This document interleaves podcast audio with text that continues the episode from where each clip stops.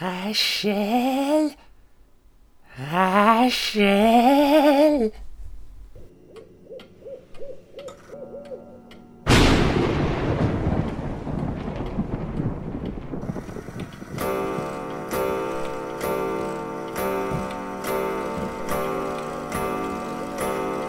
C'est l'heure.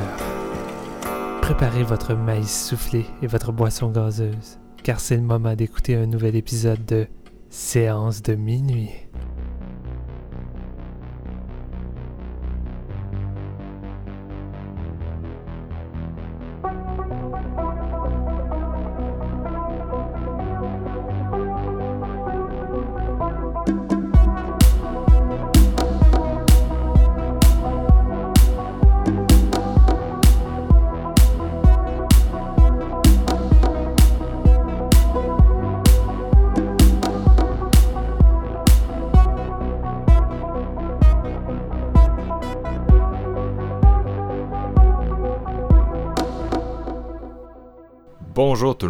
Bienvenue à ce nouvel épisode de Séance de minuit.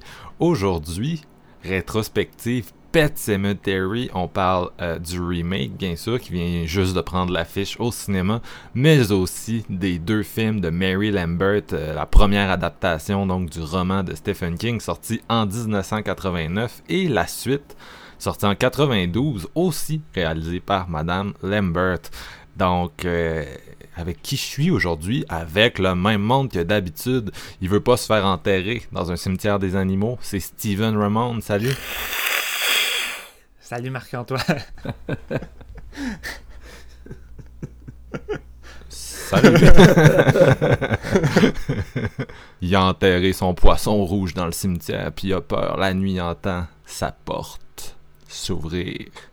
Jean-François Ouellet, salut. Salut. J'avais de la misère Ah, à me faire l'image du poisson rouge, là. C'est comme. euh, Moi, ce qui me fait le plus peur, c'est que le poisson ouvre la porte, on dirait. c'est l'élément qui. Ben, logiquement, il passerait en dessous de la craque, non? Je dis ça de même. Ouais, écoute. C'est un gros poisson rouge. Donc, euh, pour nos auditeurs réguliers, vous saurez que c'est pas notre premier épisode sur Stephen King. On en avait fait deux il y a à peu près un an et demi. Euh, un épisode sur les deux hits, un autre sur euh, Gerald Game, ainsi que notre top 5 des meilleures adaptations de Stephen King. Est-ce que Pet Cemetery va se retrouver dedans? À voir. On avait fait ça. Je me rappelais pas qu'on avait fait un top euh, adaptation. Alors, faut dire que le temps défile tellement vite qu'on accumule les épisodes. Chris Ah! je vais aller l'écouter. Tu sais que je me demande c'était quoi mes choix. Je me souviens plus de ce que j'avais mis là-dedans. Moi non plus. Aïe. Malade, vous, vous allez vous auto-divertir en vous réécoutant. Euh, mais non, on avait. Puis dans un des deux épisodes, je me souviens plus lequel non plus, on avait une conversation sur quelles œuvres de Stephen King on pensait qui devraient être soit adaptées pour la première fois, soit remakées. Et on avait tous parlé de Pet Cemetery de 1989, donc ça va être l'occasion, je pense, de prolonger un peu nos griefs parce Ouais. que euh, c'est ça, on a déjà un petit spoiler. euh, nos, nos, nos- c'est ça, les, nos fans de longue date, les gens qui nous ont suivis euh, le savent déjà, Pet Cemetery, on le porte pas dans notre cœur, le premier. Fait que la, la question c'est pourquoi, et l'autre question c'est est-ce que le film de 2019 fait mieux? My sister Zelda. I know she died. Spinal meningitis. She was in the back bedroom like a dirty secret. My sister died in in the back bedroom, and that's what she was. A dirty secret. I had to I had to feed her sometimes. I hated it. But I did it. We wanted her to die. We wished for her to be dead. It wasn't just so she wouldn't feel any more pain. It was so we wouldn't feel any more pain. It was because she started to look like this monster.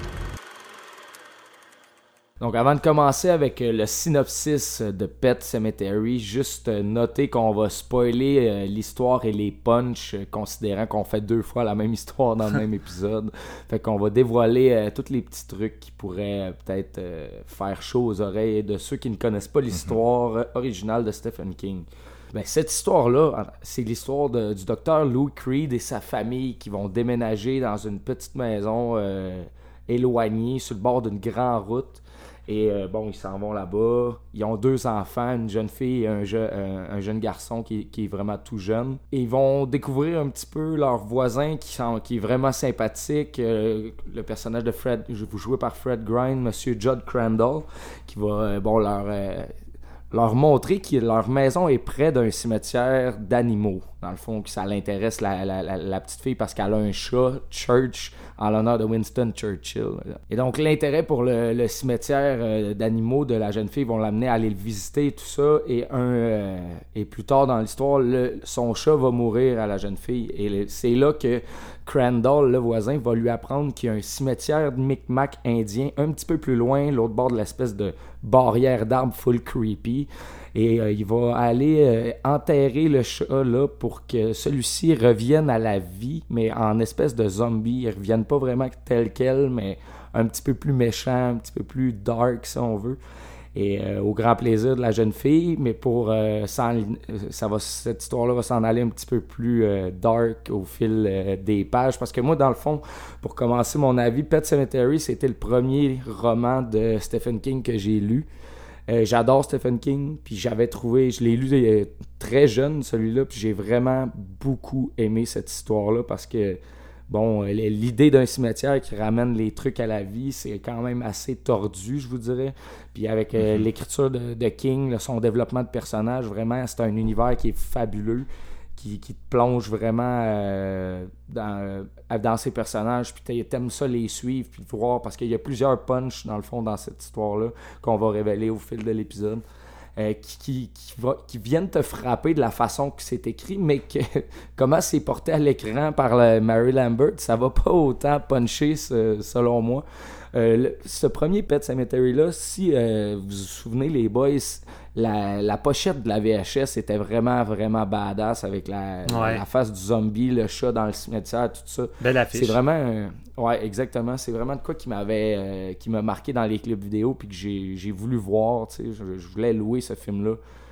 Mais j'avais tout, tout- trop peur, puis c'est éventuellement après avoir lu le roman que là, je me suis décidé, bon, je vais aller louer ça pour me rendre compte euh, que c'est vraiment pas un bon coup dans les adaptations de King. Euh, je trouve Bon, tu sais, je parlais de comment les personnages sont bien développés, puis tout ça, qu'ils ont vraiment une richesse dans ces romans-là. Euh, dans ce film-là, honnêtement, de la façon que c'est joué, Dale Midkiff, qui joue le, personnage de Louis Krieg, le père de la famille, honnêtement, il est, euh, il est vraiment anti-charismatique, selon moi. Je suis pas capable de... Je suis incapable de le suivre là-dedans, puis ça me fait pas rentrer dans l'histoire. Juste le fait que le personnage principal m'interpelle pas, ça me fait pas entrer dans ce dans récit-là je trouve que c'est un film qui est, qui est monté de façon euh, étrange un peu aussi parce que dans le fond, ils mettent beaucoup l'emphase sur les camions parce que bon, là, là, ils sont sur le bord d'une grande route, puis il y a une compagnie Orinco qui a des gros 18 roues qui passent euh, tout le temps sur cette rue-là. C'est ça qui va causer les problèmes, la mort du chat, éventuellement la mort de quelqu'un d'autre.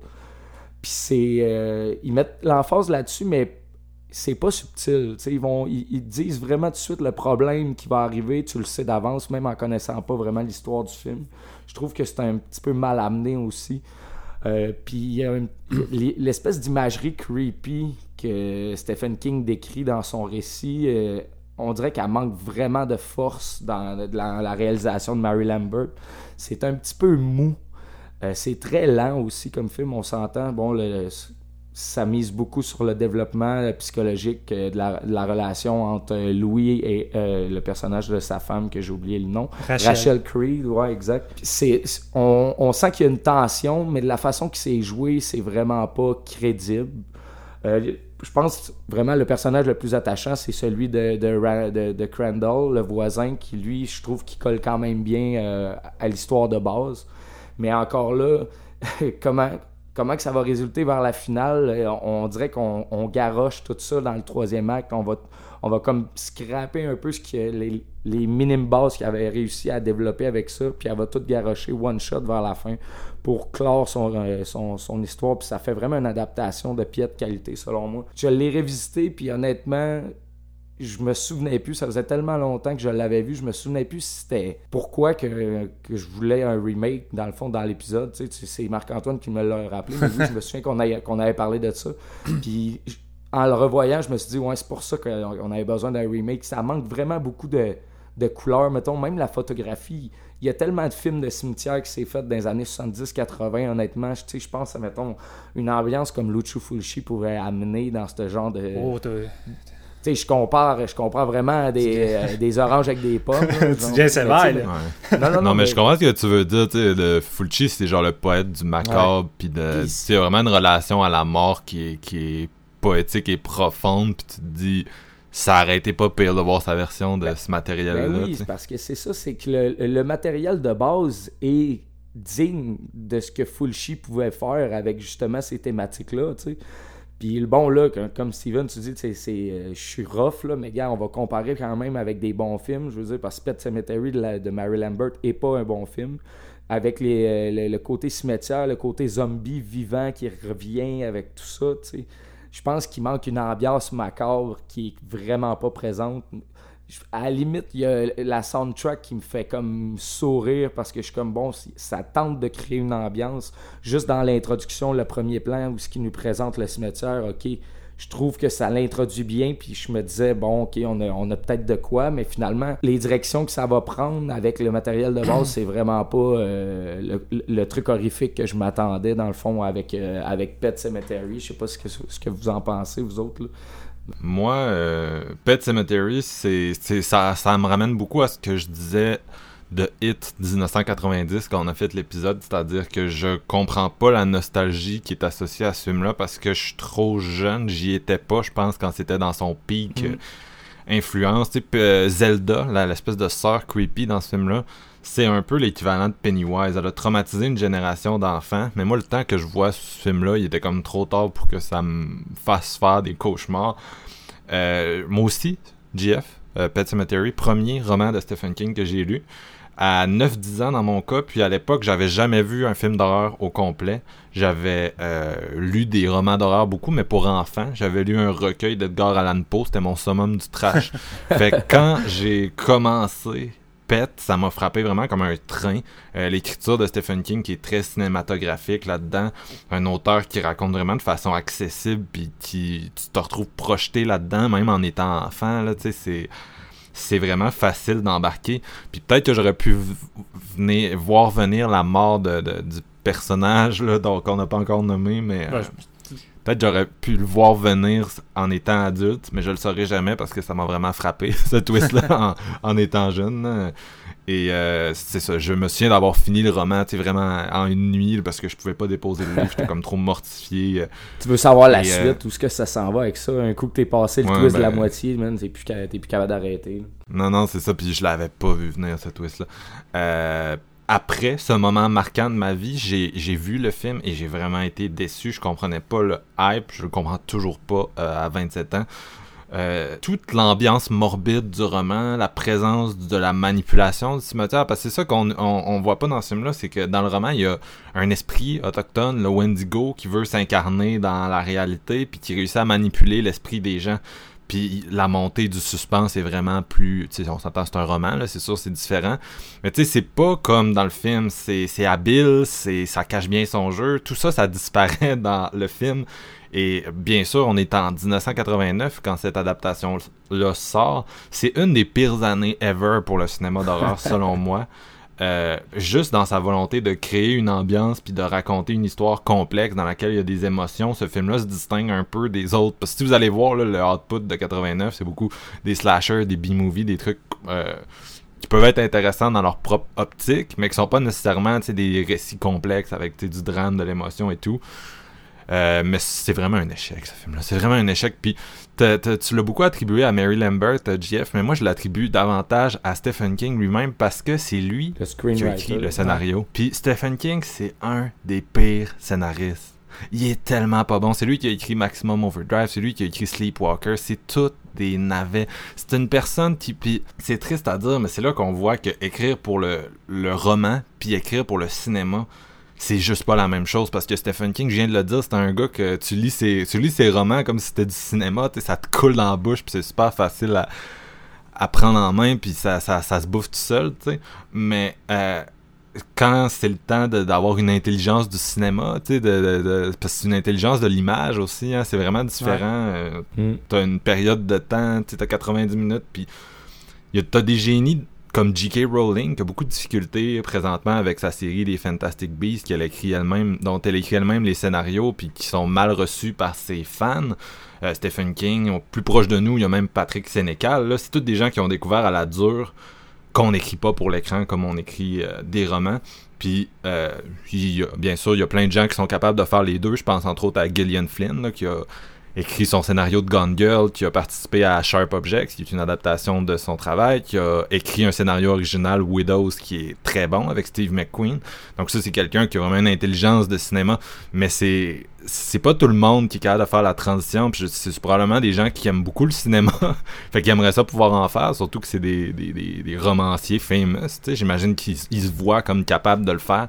Mais dans ce cas-ci, c'est triste parce que Stephen King était peut-être la pire personne pour adapter son propre travail pour en faire un film Mais c'est intéressant. bizarre, hein, parce que Stephen King, il est réputé pour être quelqu'un de très pointilleux des détails dans ses livres. Là, il en met des détails, il en met, puis dans les films, on dirait que c'est tout le contraire. À se demander pratiquement si euh, il n'y a pas une contrainte euh, de, de nombre de pages qu'il doit écrire, puis il va vraiment à de, de- Mm. Je sais pas si tu savais, mais Pet Cemetery, dans le fond, il y avait une, une, euh, exigence contractuelle de lui que pour que ce soit adapté, il fallait que ça soit tourné au Maine, puis fallait que ce soit lui qui écrive le scénario. Donc, il, il Ouais. refusait qu'il y ait une adaptation s'il écrivait pas le scénario. Et euh, moi, tout ce que je déteste de ce film-là est synthétisé dans la tune des Ramones que le gars écoute dans son camion, dans le sens que c'est un, le roman c'est cool parce qu'il cache ses twists, tu sais.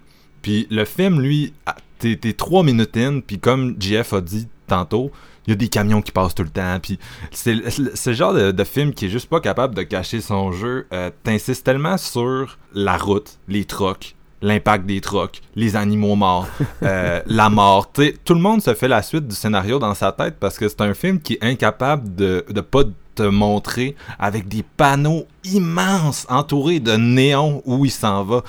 Puis euh, ma copine, elle vient de découvrir l'univers de Pet Cemetery. On est allé voir le, le film de 2019. Elle connaissait pas l'histoire. Elle avait pas lu le roman. Elle avait jamais entendu parler des films. Elle savait pas les twists. Puis j'étais comme, oublie ça, je te montre pas le film de 89 avant. Tu sais, tu le vois venir là avec ses gros sabots. non, c'est ça, c'est un film qui. euh, tu sais, ça, ça s'enchaîne tellement mal. Tu sais, tu passes d'une scène où il y a des trocs qui passent tout le temps, puis des animaux morts qui passent tout le temps, à une scène où euh, les parents sont dans leur chambre, puis sont comme, ah, il faut parler de la mort. Puis là, tu coupes, puis t'es rendu à l'hôpital, puis là, il y a un gars qui est mort avec Louis qui, qui, qui deal avec, là, une scène, euh, une scène qui revient dans le remake, qui est dans le roman, Victor Pasco, là, qui va se mettre à lui, à lui apparaître sous forme de fantôme par la suite. Mais c'est vraiment... euh, ce film-là, il chie vraiment son rapport au temps parce que ce qui évolue...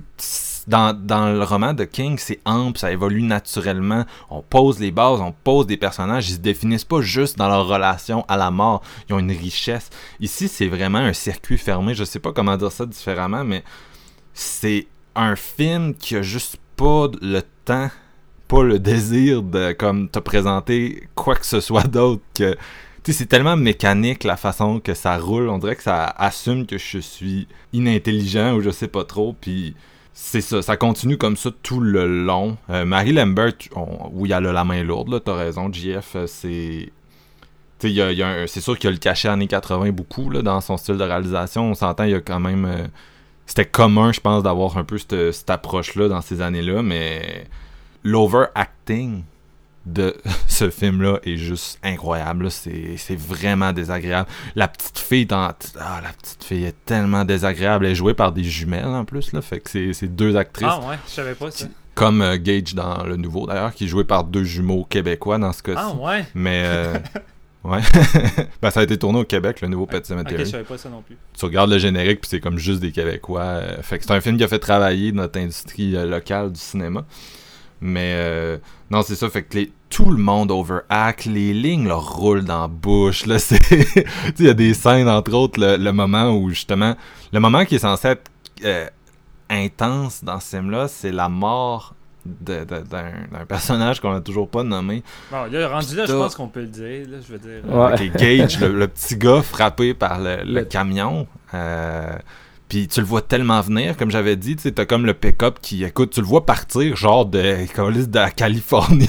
Ben, le pire, gars, pendant 5 minutes, tu vois son périple. Ben oui, tu, vois- tu vois toute l'après-midi, tu mettons leur pique-nique, puis toute la famille entrecoupée de lui qui roule avec le son dans le tapis. Je veux dire, la subtilité zéro, là, honnêtement. Ben, le rendu là, c'est pas tant la subtilité, il essaie juste de commencer une tension en partant. C'est plus ça le but. là. C'est pas de te surprendre. Non, c'est sûr, mais tu sais, c'est Dans comme... les deux cas, ça la pas. La façon que c'est fait, je me dis peut-être que son point, c'est comme un commentaire sur la destinée, tu sais, à la Final Destination, que comme, tu peux pas y échapper, là, mais euh, c'est juste pas... euh, Un des problèmes de ce, ce film-là, justement, le fait qu'il a évacué le, le Wendigo, puis l'attraction un peu surnaturelle du cimetière, ça fait que tout le, début de l'intrigue, le fait que Judd introduit la petite famille au cimetière, tu sais, puis ah, tu pourras enterrer ton chat, c'est pas logique. On comprend jamais pourquoi il fait ça, parce que il dit lui-même, quand j'étais jeune, j'ai enterré mon chien, il est devenu hyper agressif, il a fallu que je le tue. puis là, il est comme, hey, tu devrais enterrer ton chat là. tout, euh, tout découle de ça, puis ça, c'est comme, ça, ça ne fonctionne pas vraiment. Donc, euh, c'est un peu ça. Écoute, tout le. Il y a tellement de petits moments de, de- d'overacting laid là-dedans. Là, c'est, il y a un moment donné, un des pires moments pour moi dans le film, puis c'est totalement con, vous vous en souviendrez peut-être pas, mais euh, Rachel se fait tuer, puis elle pousse un cri de mort, puis la transition, c'est comme, c'est comme si son cri réveillait euh, Louis. Qui est dans son lit, mais là, il roule puis il tombe à terre, puis la façon que le gars joue, la, le euh, euh, puis qui roule puis qui tombe à terre, c'est tellement mal joué. Rendu là, j'ai pas remarqué ça. Moi, ça m'a, fait caboter parce qu'il y a comme un gros build-up de tension, puis tu sais, avec l'en- l'enfant de deux ans qui tue sa mère, pis t'es comme tabarnak, puis genre le gars, il joue, Euh, euh. t'es comme, voyons man, c'est, tellement mal joué, puis encore là, quand il tombe à genoux parce que son fils est mort, puis avec un espèce de ralenti. Ça, c'est un cliché Écoute, de l'époque, malheureusement, là, rendu là. là. Ça, ça arrivait souvent, Non, là, la personne à terre qui gueule un nom au ralenti. Non, je suis d'accord, mais tu sais, il y a des fois où c'était mieux euh, géré Ouais, qu'avec cet ouais, ouais. acteur-là. c'est vraiment pas un bon acteur. Puis tu sais, même, euh, écoute, même le, le- le- le- l'acteur qui joue Judd, là, tu sais, ça reste, je te dirais, c'est pas mal le meilleur du lot après euh, le jeune Miko Hughes, là, qui est vraiment la star du show, je pense. Là, on n'a pas parlé, mais excellent enfant acteur qui donne vraiment son 110%. Puis solide, mais euh, à un moment donné, il dit I may have murdered your son, Lewis. Puis il tape sa table. Puis écoute, la façon qu'il joue. Écoute, c'est, c'est... la direction d'acteur est vraiment pauvre dans ce film-là. Puis je sais pas si c'est juste la direction d'acteur ou la- aussi le- Ben, ben, la, la façon que le scénario est écrit. C'est ça. L'écriture de Stephen King qui est juste. euh, tu sais, allez voir Sleepwalkers pour vous en convaincre. là. ce monsieur-là, il, il peut pas écrire du cinéma. C'est un peu ça. Je vais te laisser y aller, Steven, mais c'est ça. Moi, c'est. C'est vraiment une grande déception ce film-là parce qu'il réussit zéro à créer l'atmosphère morbide que j'aimais.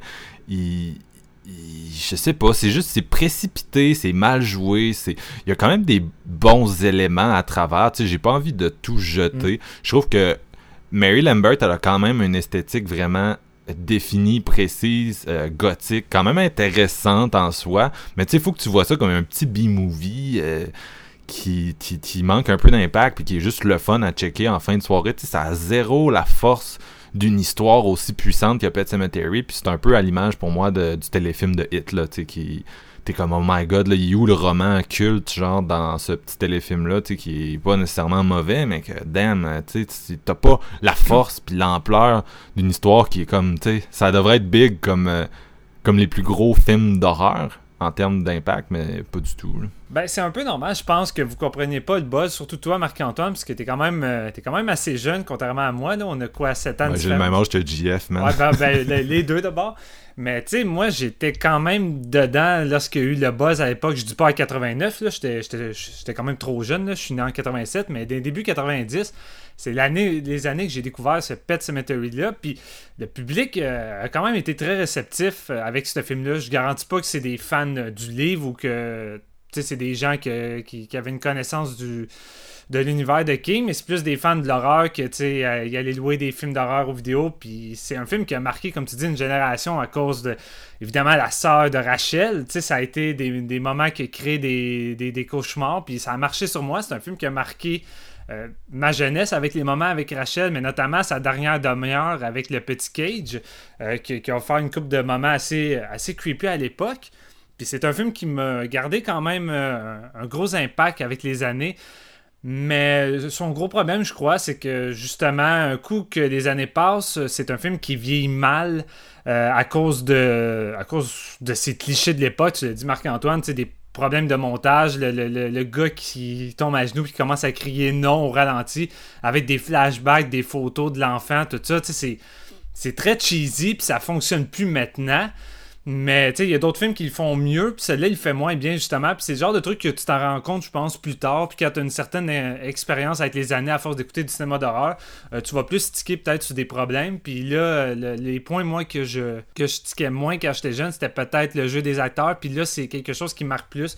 Tu l'as dit, mais le gars qui joue Louis, euh, il manque beaucoup de charisme. Il y a des moments, je te dirais, ça passe un peu mieux, là, qui fait qui fait la job relativement, mais les moments plus dramatiques où c'est le moment d'incruster des émotions, ça marche pas. Puis c'est là que ça fait mal parce que c'est un film d'horreur avant tout qui joue sur le drame familial, euh, les relations un peu euh, les relations un peu tendues que les personnages ont avec la mort, notamment la sœur, euh, notamment Rachel avec sa sœur. Puis tu sais, Rachel là-dedans, je trouve qu'elle est pratiquement effacée du récit. L'actrice a pas vraiment de temps à elle, a pas vraiment de moments. Puis les côtés, les moments avec Rachel, je trouve qu'ils sont qui sont mal amenés, à part créer de, l'imagerie creepy qui va avoir marqué des gens.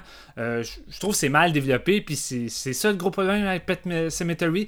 Ça développe pas grand chose. tu l'as mentionné, le gars qui veut tout de suite amener le chat euh, dans le cimetière pour le faire revivre sur un coup de tête pratiquement, alors que t'es supposé peut-être créer des moments de lien avec la fille, la petite fille. Le gars il est attaché, il veut pas voir la jeune enfant souffrir par rapport à la mort amené habilement, ça ferait du sens, mais dans le film, c'est juste mal écrit, c'est pas suffisamment développé pour embarquer. Et euh, c'est ça le problème. Tout se déroule trop vite, ça t'as pas le temps de t'attacher, puis le côté dramatique pour moi fonctionne plus. En tout cas, ça a fonctionné quand j'étais jeune, mais là, ça fonctionne plus. C'est un film qui ne vient pas trop me chercher, mais en même temps, le, jeune acteur qui joue Cage, je le trouve vraiment bon. Et étant père d'un enfant, moi, ça rajoute un poids dans tout ça. Puis la séquence du camion, quand tu vois l'enfant, les plans de l'enfant qui court vers l'autoroute, moi, ça fait juste penser à mon, propre enfant qui se dirige vers l'autoroute. Euh, ça serait une de mes grosses craintes. Puis honnêtement, ça me donne encore la chair de poule, ce, moment-là. avant que le gars crie, commence à crier non, puis que ça devienne cheesy, cette scène-là a quand même l'impact, puis elle vient me donner des frissons. Je trouve que ça fonctionne. Puis la dernière demi-heure, côté horreur avec le, euh, le petit Cage, malgré quelques FX qui ont peut-être vieilli, mais encore là, j'ai de la misère à, mettons, à mettre beaucoup de, de, critiques sur l'aspect popette du, du, du, petit enfant, parce que Chris tournait un film d'horreur dans ces années-là, ou même aujourd'hui, je veux dire, avec un enfant aussi jeune, il est très très jeune l'enfant, c'est crissement difficile. Fait que, tu sais, je trouve. Je trouve qu'elle gère bien ça. C'est peut-être le meilleur moment de son film. Tu sais, tu l'entends, genre euh, chuchoter des trucs ou tu sais souvent c'est off screen c'est de même qu'elle s'en sort mais c'est que ça marche là tu le gars il se promène puis il entend des petits daddy non vraiment come and play with me oh non ça, le, côté horrifique avec l'enfant je trouve ça fonctionne très bien tu il descend en bas dans la cuisine puis tu vois les petits les, les petits pas de boue puis la lame qui a disparu dans le coffre puis euh, la scène, la scène euh, de la mort de Judd, là, honnêtement, euh, je trouve que c'est une scène n'a rien perdu en tant que telle. Je la trouve autant efficace. Là. Je trouve que c'est pas mal un des highlights du film. Euh, mais sinon, globalement, c'est ça. Je trouve que c'est un film qui manque d'atmosphère. Je déteste pas la réalisation de Mary. Je trouve qu'elle a quand même un style visuel. Puis par moment, je trouve qu'elle arrive pratiquement à aller chercher une certaine poésie horrifique, mais ça va, ça, va pas forcément à son plein gré. Mais moi, la dernière scène avec Rachel qui revient, je trouve qu'il y, a de quoi. Là, on parlait de Fuji, mais il y a quasiment un côté Fuji dans ce moment-là. J'étais comme. Chris, j'aime ça, ce plan-là. J'aurais aimé ça que le film soit plus incrusté de cette vibe-là. Puis mm-hmm. ça, ça manque pas mal. Oui, qu'est-ce que ça dit, Marc? C'est comme une série de vignettes. C'est ça le problème aussi, c'est que chacune de ces vignettes est bien. mettons, les trucs avec Rachel, c'est bien, puis l'acteur qui la joue est très solide, mais euh, il manque, ça, ça, ça, s'incruste pas bien avec le reste de l'histoire. C'est ça, tu. C'est ça mon gros problème. Moi, je dis que le, côté dramatique de cette version-là fonctionne pas très bien, mais le côté horrifique, par moment, je trouve que ça, ça ça livre encore la marchandise. Puis moi, la dernière demi-heure, je l'aime bien. C'est plus la première heure qui fait mal euh, avec l'exposition qui, qui est mal amenée. Fait relativement, c'est moi, c'est pour ça que je, souhaitais un, un remake à l'époque parce que je vois tout le potentiel. J'ai pas le souvenir d'avoir lu le, le livre comme vous parce que jeune, j'ai peut-être lu euh, deux livres de Stephen King puis celui-là, il me revient pas à tête. Fait que je pense que je l'ai pas lu. Hmm. Mais euh, j'ai envie de le lire maintenant. Je suis vraiment intéressé de voir tout le côté vraiment creepy puis euh, le- la mythologie du cimetière qui est pas présente dans celui-là. T'en as parlé, mais le Wendigo, tout ça, Marc, ça m'a vraiment intrigué. Puis tu dis ça en intégrant le Wendigo, mais il me semble que j'aurais vu Larry Fessenden tourner ce ce film-là. C'est un gars qui est habitué avec les légendes comme ça, euh, folkloriques. Puis il me semble que je l'aurais vu faire ça, j'aurais été intrigué. Mais Ouais, ça aurait pu. sinon, écoute, moi je suis. Je, je lance pas trop de pierres. C'est une adaptation décevante. Je trouve que ça a ses qualités euh, malgré les gros défauts. Puis j'ai un certain plaisir à le revoir encore, mais tu sais, je, peux comprendre la déception. Puis j'étais quand même euh, enjoué de voir un remake de ce film-là. Pour moi, c'est pas un chef-d'œuvre, mais c'est pas non plus. euh, c'est pas une marde, là. Je veux dire, ça un ses, navet. ça a ses- c'est ça, c'est pas un navet. Ça a ses qualités, mais c'est vraiment loin d'être un des meilleures adaptations de, de Stephen King qu'on a vu. Puis je suis d'accord avec Marc-Antoine. Stephen King est un Christy de mauvais scénariste. Puis c'est encore plus un mauvais acteur. À toutes les fois qu'il fait un fucking caméo. Là-dedans, il fait un caméo du gars qui est en train de faire le. Le, Le prêtre, prêtre. là, durant l'enterrement, puis même là, il est pas bon. Même là, il sais, il, il est incapable de jouer quoi que ce soit. Tu sais, dans son maximum overdrive, il joue un moment loufoque avec un gars qui va sortir son argent dans, dans la machine du guichet qui dit fuck you. Puis même là, il joue ça de, ma- de manière tellement grossière, tellement cartoon. Je suis comme fuck, man. Stephen King puis le cinéma, ça marche pas. Re- Reste dans ton univers des Non. livres parce que t'es... ça marche pas, mon gars. Non, c'est ça. Un autre élément que, que, que je trouve qui a mal vieilli ou qui- c'est un élément horrifique qui finit par juste être quasiment euh, pas ridicule, mais tu sais, ça fait sourire à la place. Le personnage de Victor Pascal qui se promène à. Tu sais, c'est Ouais. supposé être un, un truc creepy. euh, une- il, il vi- il vient voir Louis, puis tout, puis il vient il l'amène vers le cimetière. C'est un petit peu genre. euh, Vers la fin, c'est un la- peu trop comédie. Un peu. mais euh. ça, mais c'est la, une des seules représentations du côté surnaturel du cimetière, mettons, que t'as dans The Pet Cemetery au- cinématographiquement.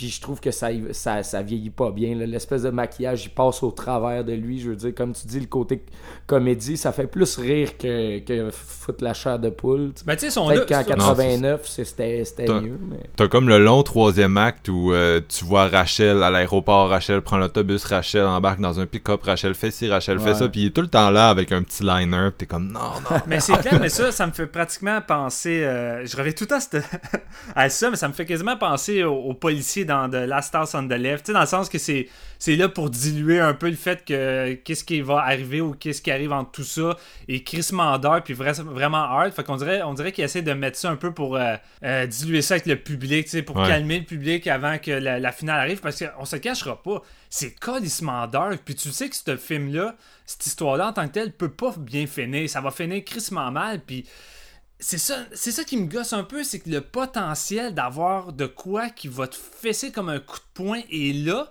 Puis ça, c'est pratiquement là parce que je trouve que le dernier acte fonctionne quand même bien niveau horreur, mais c'est plate parce que émotionnellement ça marche pas. C'est ça le problème. La première heure aurait dû t'incruster émotionnellement pour que la dernière demi-heure tu manges un Ouais. crise de coup de poing. Fait que tu sais, c'est ça, c'est ça son gros problème pour, euh, à cette adaptation là. C'est ça que, que, que le remake fera mieux.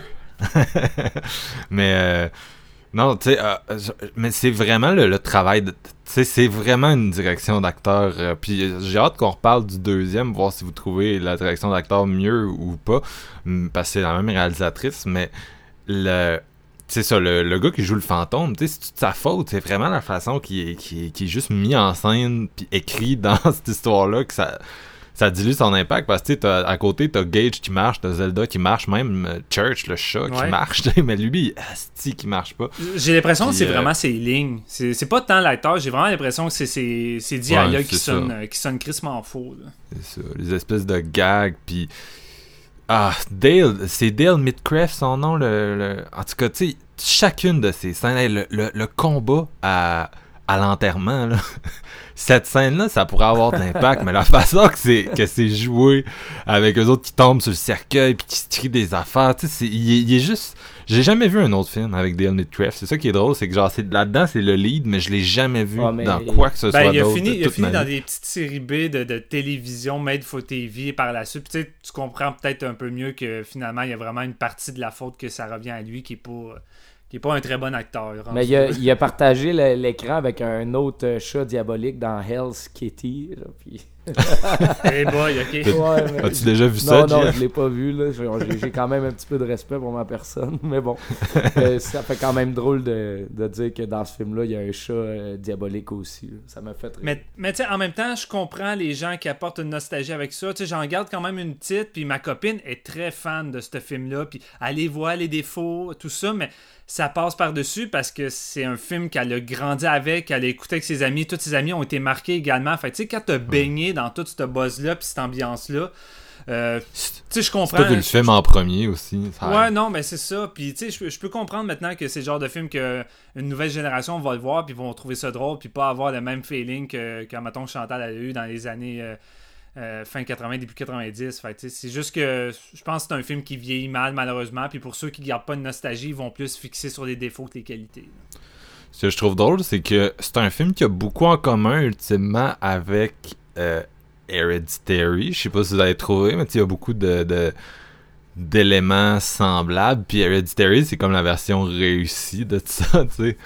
Du, du, du traitement par rapport à la mort, tu veux dire ou euh, Oui, puis oui, tu sais, c'est pas exactement, parce que, euh, Petit Cemetery, c'est Monkey's Paw, là, tu sais, c'est l'histoire de la, la patte de singe qui est vraiment, euh, Ouais. qui est revenue souvent, qui a souvent eu des adaptations, puis en tout cas, fait que c'est- Monkey's Paw mélangé avec euh, l'histoire personnelle de Stephen King, là, parce que euh, il y avait vraiment un Pet Cemetery derrière chez lui, dans le Maine, à un moment donné, dans une, une des maisons où il a habité, Hmm. puis euh, son chat est mort euh, roulé dessus par un truck, puis tu sais, ça il a fallu qu'ils parlent de la mort avec leur fille à ce moment-là. Fait que tu sais, c'est très. euh, c'est, ça vient vraiment proche de lui, puis ça paraît, puis ça a fait vraiment une bonne histoire.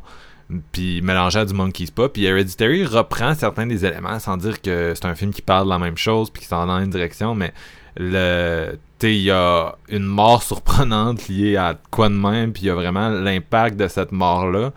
Puis le film s'en va ailleurs dans le troisième acte, mais ça reste que la façon que c'est que c'est joué, que c'est perçu, c'est comme tout ce que tu voudrais de Pet Cemetery. Tu, voudrais quelque chose qui te prend à gorge puis qui, ouais. qui te surprend. Puis là, c'est c'est juste c'est ça. C'est c'est écoute une heure et demie c'était pas assez pour cette histoire-là ou en tout cas on va reparler dans le remake, mais je trouve qu'il y a des choix de d'écriture puis de mise en scène plus intelligents pour te rentrer rapidement dans l'histoire sans comme te la coller d'en face là à la à la, à la, à la 1989 style. Ouais, c'est sûr que tu as des côtés plus grossiers. Tu sais, comme exemple, moi, le, le début avec l'emphase sur les trucks, ça m'achale pas tant parce que, tu sais, oui, c'est pas subtil, mais en même temps, je pense que c'est le but, c'est juste de te créer un effet que cette route-là est dangereuse puis de pas te sentir à l'aise par rapport à ça. Fait tu sais, dès que les enfants sont proches de la route, tu sais, t'es pas. euh, moi, Non, personnellement, je me sentais pas à l'aise. Il y a des aspects comme ça, je trouve que malgré que c'est des clichés de l'époque, ça, ça marche encore sur moi. C'est peut-être, c'est peut-être juste parce que. je- comme je dis, le fait d'être père de famille, on dirait que ça, ça, ça me donne un poids de plus par rapport à tout ça, là, mais je trouvais que ça, ça fonctionnait quand même assez bien encore. Ce que puis là écoute euh, on, je vais lorgner un petit peu dans le remake mais ce que je veux Hey. dire c'est que non mais écoute tu sais dans le remake il y a un truck qui passe puis il y a un jump scare lié à ce truck là c'était même dans le trailer. Mm. puis ça suffit pour établir que la route est dangereuse. Puis ça ça définit vraiment bien je trouve le film Pet Cemetery 1989 eux ils vont faire passer trois fois le truck puis on n'arrête pas de les voir les trucks Mhm. il est, il est pas capable d'assumer l'intelligence de son audience. C'est, la logique du, du, du, du fusil de, de Chekhov, l'espèce de logique qui veut que si tu mets un gun dans le premier acte, il va revenir, dans Ouais. les actes suivants, quelqu'un va s'en servir pour tirer avec. Puis, euh, le, les trucks, c'est ça. Puis, tu sais, je veux dire, dans, tu sais, quand, euh, dans, dans le remake, quand il se passe de quoi avec le truck, bien sûr, quelqu'un se fait percuter, là, c'est un remake. Euh, tu tu t'en rappelles que la route est dangereuse, tu l'as vu, puis à un moment donné, le chat il meurt, il se fait rouler dessus aussi, puis tu vois même pas se faire rouler dessus, tu vois juste euh, Judd qui vient le chercher, puis oh, ton chat s'est fait rouler dessus. Ouais, comme dans La- l'original. Le danger de la route est établi, mais il est pas sur-souligné, tu sais, tandis qu'au début de, de, de Pet Cemetery, genre, écoute, t'aurais fait une parodie à l'Airplane, puis c'est ça que t'aurais fait. Tu sais, souvent, la, la logique des parodies, c'est comme on va faire trois fois la même affaire, comme pour montrer à quel point c'est comme Hey. C'est over souligné, mais c'est ça, eux autres, ils le font eux-mêmes. tu dis ça, mais maudit que ça serait bon, tu sais, c'est euh, une parodie, tu vois juste la famille dans la cuisine en train de manger, puis tu sais, il y a le truck qui passe dans la cuisine, ils s'en vont dans un restaurant, il y a le truck qui passe dans le restaurant, non, c'est, écoute, c'est littéralement ça. Moi, je ferais une parodie de ce film-là, c'est ça que je ferais. Hey, mais euh, un autre élément que je voulais apporter aussi, là, tantôt vous parliez justement de la relation à la mort, puis comment, mettons, la- les, les deux premiers actes, c'est beaucoup garoché, puis c'est, mettons, euh, le montage, tout ça. Prenez juste l'exemple du personnage de Missy Dandridge, puis son suicide, comment c'est juste là, mettons, maladroitement pour, genre, amener une autre mort avant la mort du chat pour la petite fille, puis, tu comme son développement psychologique, comment qu'il comment qu'ils vont en parler, comment qu'ils vont mettre l'emphase sur elle va-tu au paradis, elle va-tu pas. Je trouve que le personnage, le personnage, tu le vois deux fois, ah, j'ai mal au ventre, j'aimerais savoir un docteur, j'ai jamais été marié, blablabla, là, elle se pend. Puis là, ils sont, à- ils sont au funérailles, tu sais, c'est comme... je trouve pas vraiment que c'est traité de la bonne façon, en tout cas, c'est, c'est très Non, maladroit. C'est super maladroit, puis il y a beaucoup de choses qui sont pitchées là-dedans. À un moment donné, il y a comme un flashback. Euh, Judd, il raconte l'histoire de, de, de, de- Il y a un homme qui a déjà été enterré dans, le- dans le Pet Cemetery, ou dans, en tout cas dans le cimetière Micmac, là, qui est revenu à la vie, puis c'est un espèce de flashback, puis ça ressemble un peu à genre le flashback de Victor Crowley dans Hatchet. Puis encore là, la façon que c'est joué, tu comprends pas trop. Euh, le cimetière est censé être diabolique, puis vouloir être la réincarnation de. Ben, je, je sais que c'est pas dans le film, là, mais tu le- point de tout ça, c'est que les, les, les gens qui reviennent sont diaboliques parce que, tu ils, ils, ils- sont comme possédés par ces esprits-là. Mais là-dedans, c'est juste comme. Tu sais pas trop, il joue un peu à la Frankenstein, puis fait juste pogner son père, puis il est comme je veux mourir, puis t'es comme ah, je je suis pas sûr de comprendre c'est quoi la logique interne du cimetière des animaux dans ce film-là? Genre, tu sais, ça fait Ouais. plus euh, rendre ça confus que comme. Tu sais, on comprend plus trop. C'est. Tu sais, dans le fond, c'est juste une espèce de. Dans ce film-là, c'est juste un. Un device qui te ramène à la vie, mais que tu veux pas revenir à la vie, ou pourquoi le monde est agressif, c'est comme si tu passes sont à moitié zombies. Ils En tout cas, en tu on- zombie, je pense que ça peut pas aller plus loin que ça. non, c'est comme du tir tes conclusions. Ça me dérange pas d'avoir à tirer tes conclusions. Tu on vient de parler de Us.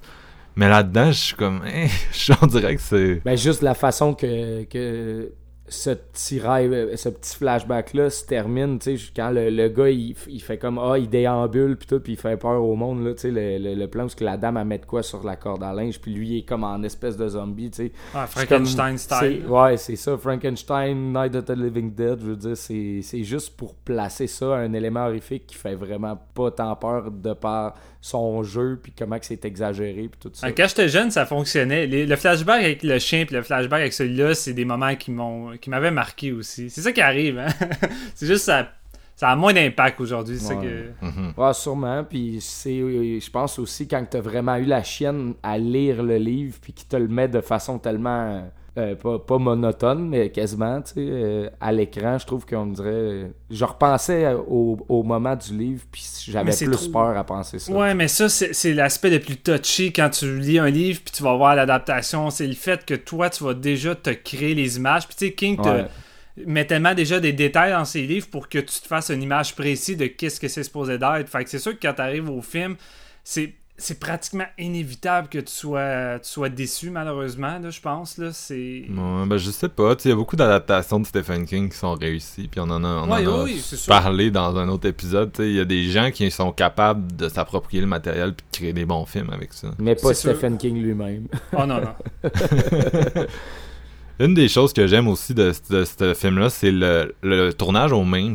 C'est con, là, mais euh, c'est ça. Je, regardais le documentaire euh, qu'ils ont fait, parce que oui, il y a un documentaire sur euh, Pet Cemetery, Un- Unearthed and Untold, qui est aussi long que le film, puis euh, c'est dispo sur Shudder, si ça vous intéresse. Là, c'est assez monotone. La narration est vraiment dolle, mais ça, ça t'amène beaucoup de faits sur le, making-of du film, fait que c'est vraiment intéressant pour le remettre en, contexte.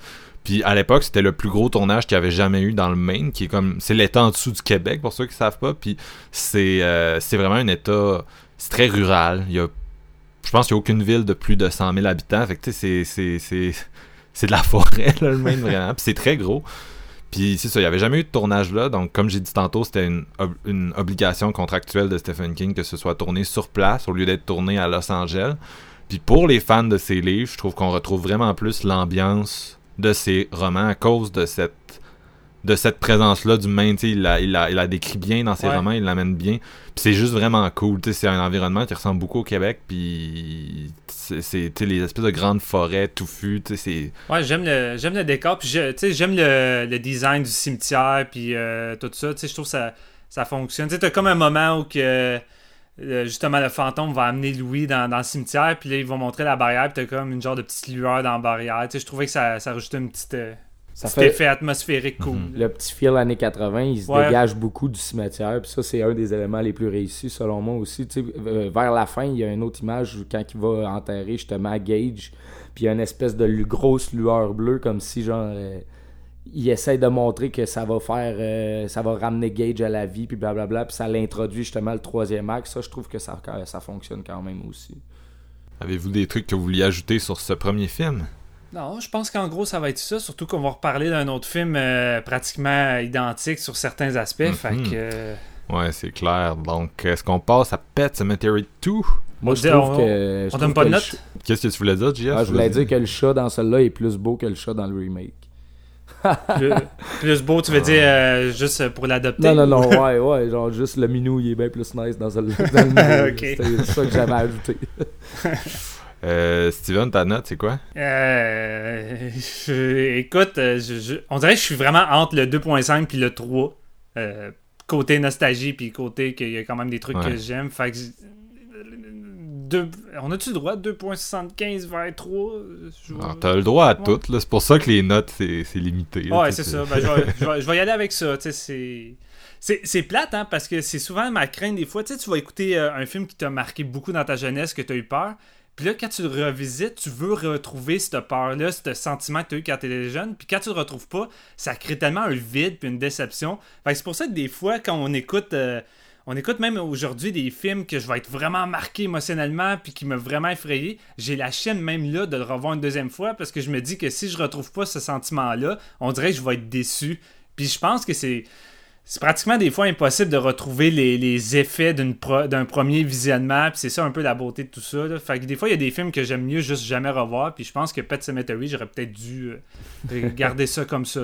Pas le revoir puis garder mon souvenir de jeunesse avec euh, la sœur de Rachel. Euh, toi, dans le fond, ça faisait combien de temps que tu l'avais pas vu? Pet? Ouais. Euh, De la façon que t'en parles, c'est comme c'était ça la première fois depuis 20 ans. Oh non, non, pas à ce point-là, là, mais je te dirais que j'avais, j'avais racheté le Blu-ray il y a une couple d'années, puis je l'avais pas revu, là, dans le fond. Quand j'avais acheté le Blu-ray, je l'avais pas déballé. Fait que là, ça a été comme l'occasion de, de l'écouter. Ok, cool. Euh, tu- JF, t'as-tu donné ta note? Je suis Non. rendu- je suis mêlé là. Ah, je je peux euh, m'a donné un 2. Un 2. un deux. euh, Puis c'est moi ce que, ce que je voulais euh, terminer mon opinion avec, tu sais, on parle d'adaptation de Stephen King puis de, de, de, ses écritures de scénario tout ça. Puis euh, ça fait vraiment longtemps que je veux voir Sleepwalkers. Puis à toutes les fois qu'on parle de Stephen King, Marc il dit ouais, il met Sleepwalkers en exemple pour dire que c'est vraiment mauvais. Puis tu sais, je, je, vi- je reviens tout le temps vers le moment où ce que je vais m'acheter le. Scream Factory à 28,99 puis là Marc vient le replanter puis je suis comme ah non je vais je vais pas l'acheter Mais- Non, mais c'est le fun. C'est mauvais, mais c'est le fun. Tellement que c'est mauvais. ouais Le, le cover est tellement beau, par exemple, Ouais. du Scream Ben Factory. Achète-le juste pour ça. 30 pièces pour le mettre sur la tablette puis dire ça c'est mauvais mais c'est le fun T'as, comme Non, une, mais- espèce, t'as une, une espèce de grosse séquence là, ultra geek de caméo que t'as comme Cliff Barker, Stephen King, Toby Hooper, puis ça arrête plus là, dans la même scène. Imagine-toi le remake de Cat People de Paul Schrader, mais écrit par Stephen King de Pet Cemetery, puis c'est ça que tu vas avoir. ouais. Je suis pas mal que ça sûr que t'aurais du fun, ça JF. pique ma curiosité mais bon on verra bien C'est c'est douteux. mais Stephen King aime les chats, de toute évidence. Ben, je sais pas, dans tous ces films, les chats crèvent. Toi Marc c'est quoi ta note? Ah, si, je l'ai pas encore dit. Moi, c'est un, c'est un 2 aussi. Euh, j'aime, j'aime vraiment, j'aime ce que Mary Lambert essaye d'apporter à ça. J'aime sa signature visuelle, je respecte vraiment ça, mais autant j'essayais de l'aimer plus quand je l'ai réécouté cette semaine, autant, ah, je peux juste pas. L'acting, l'écriture, c'est, c'est trop subpar pour une histoire que on sait bonne. C'est, c'est juste triste. Mm. Fait que, un 2. Donc, on passe à Pet Cemetery 2. Drew, you unlock this door right now. Unlock it, Drew. What do I do now? Open this door, Drew Gilbert. Where do you come off lying like that? I'm burying my dog. You think a lie like that's never gonna catch up to you?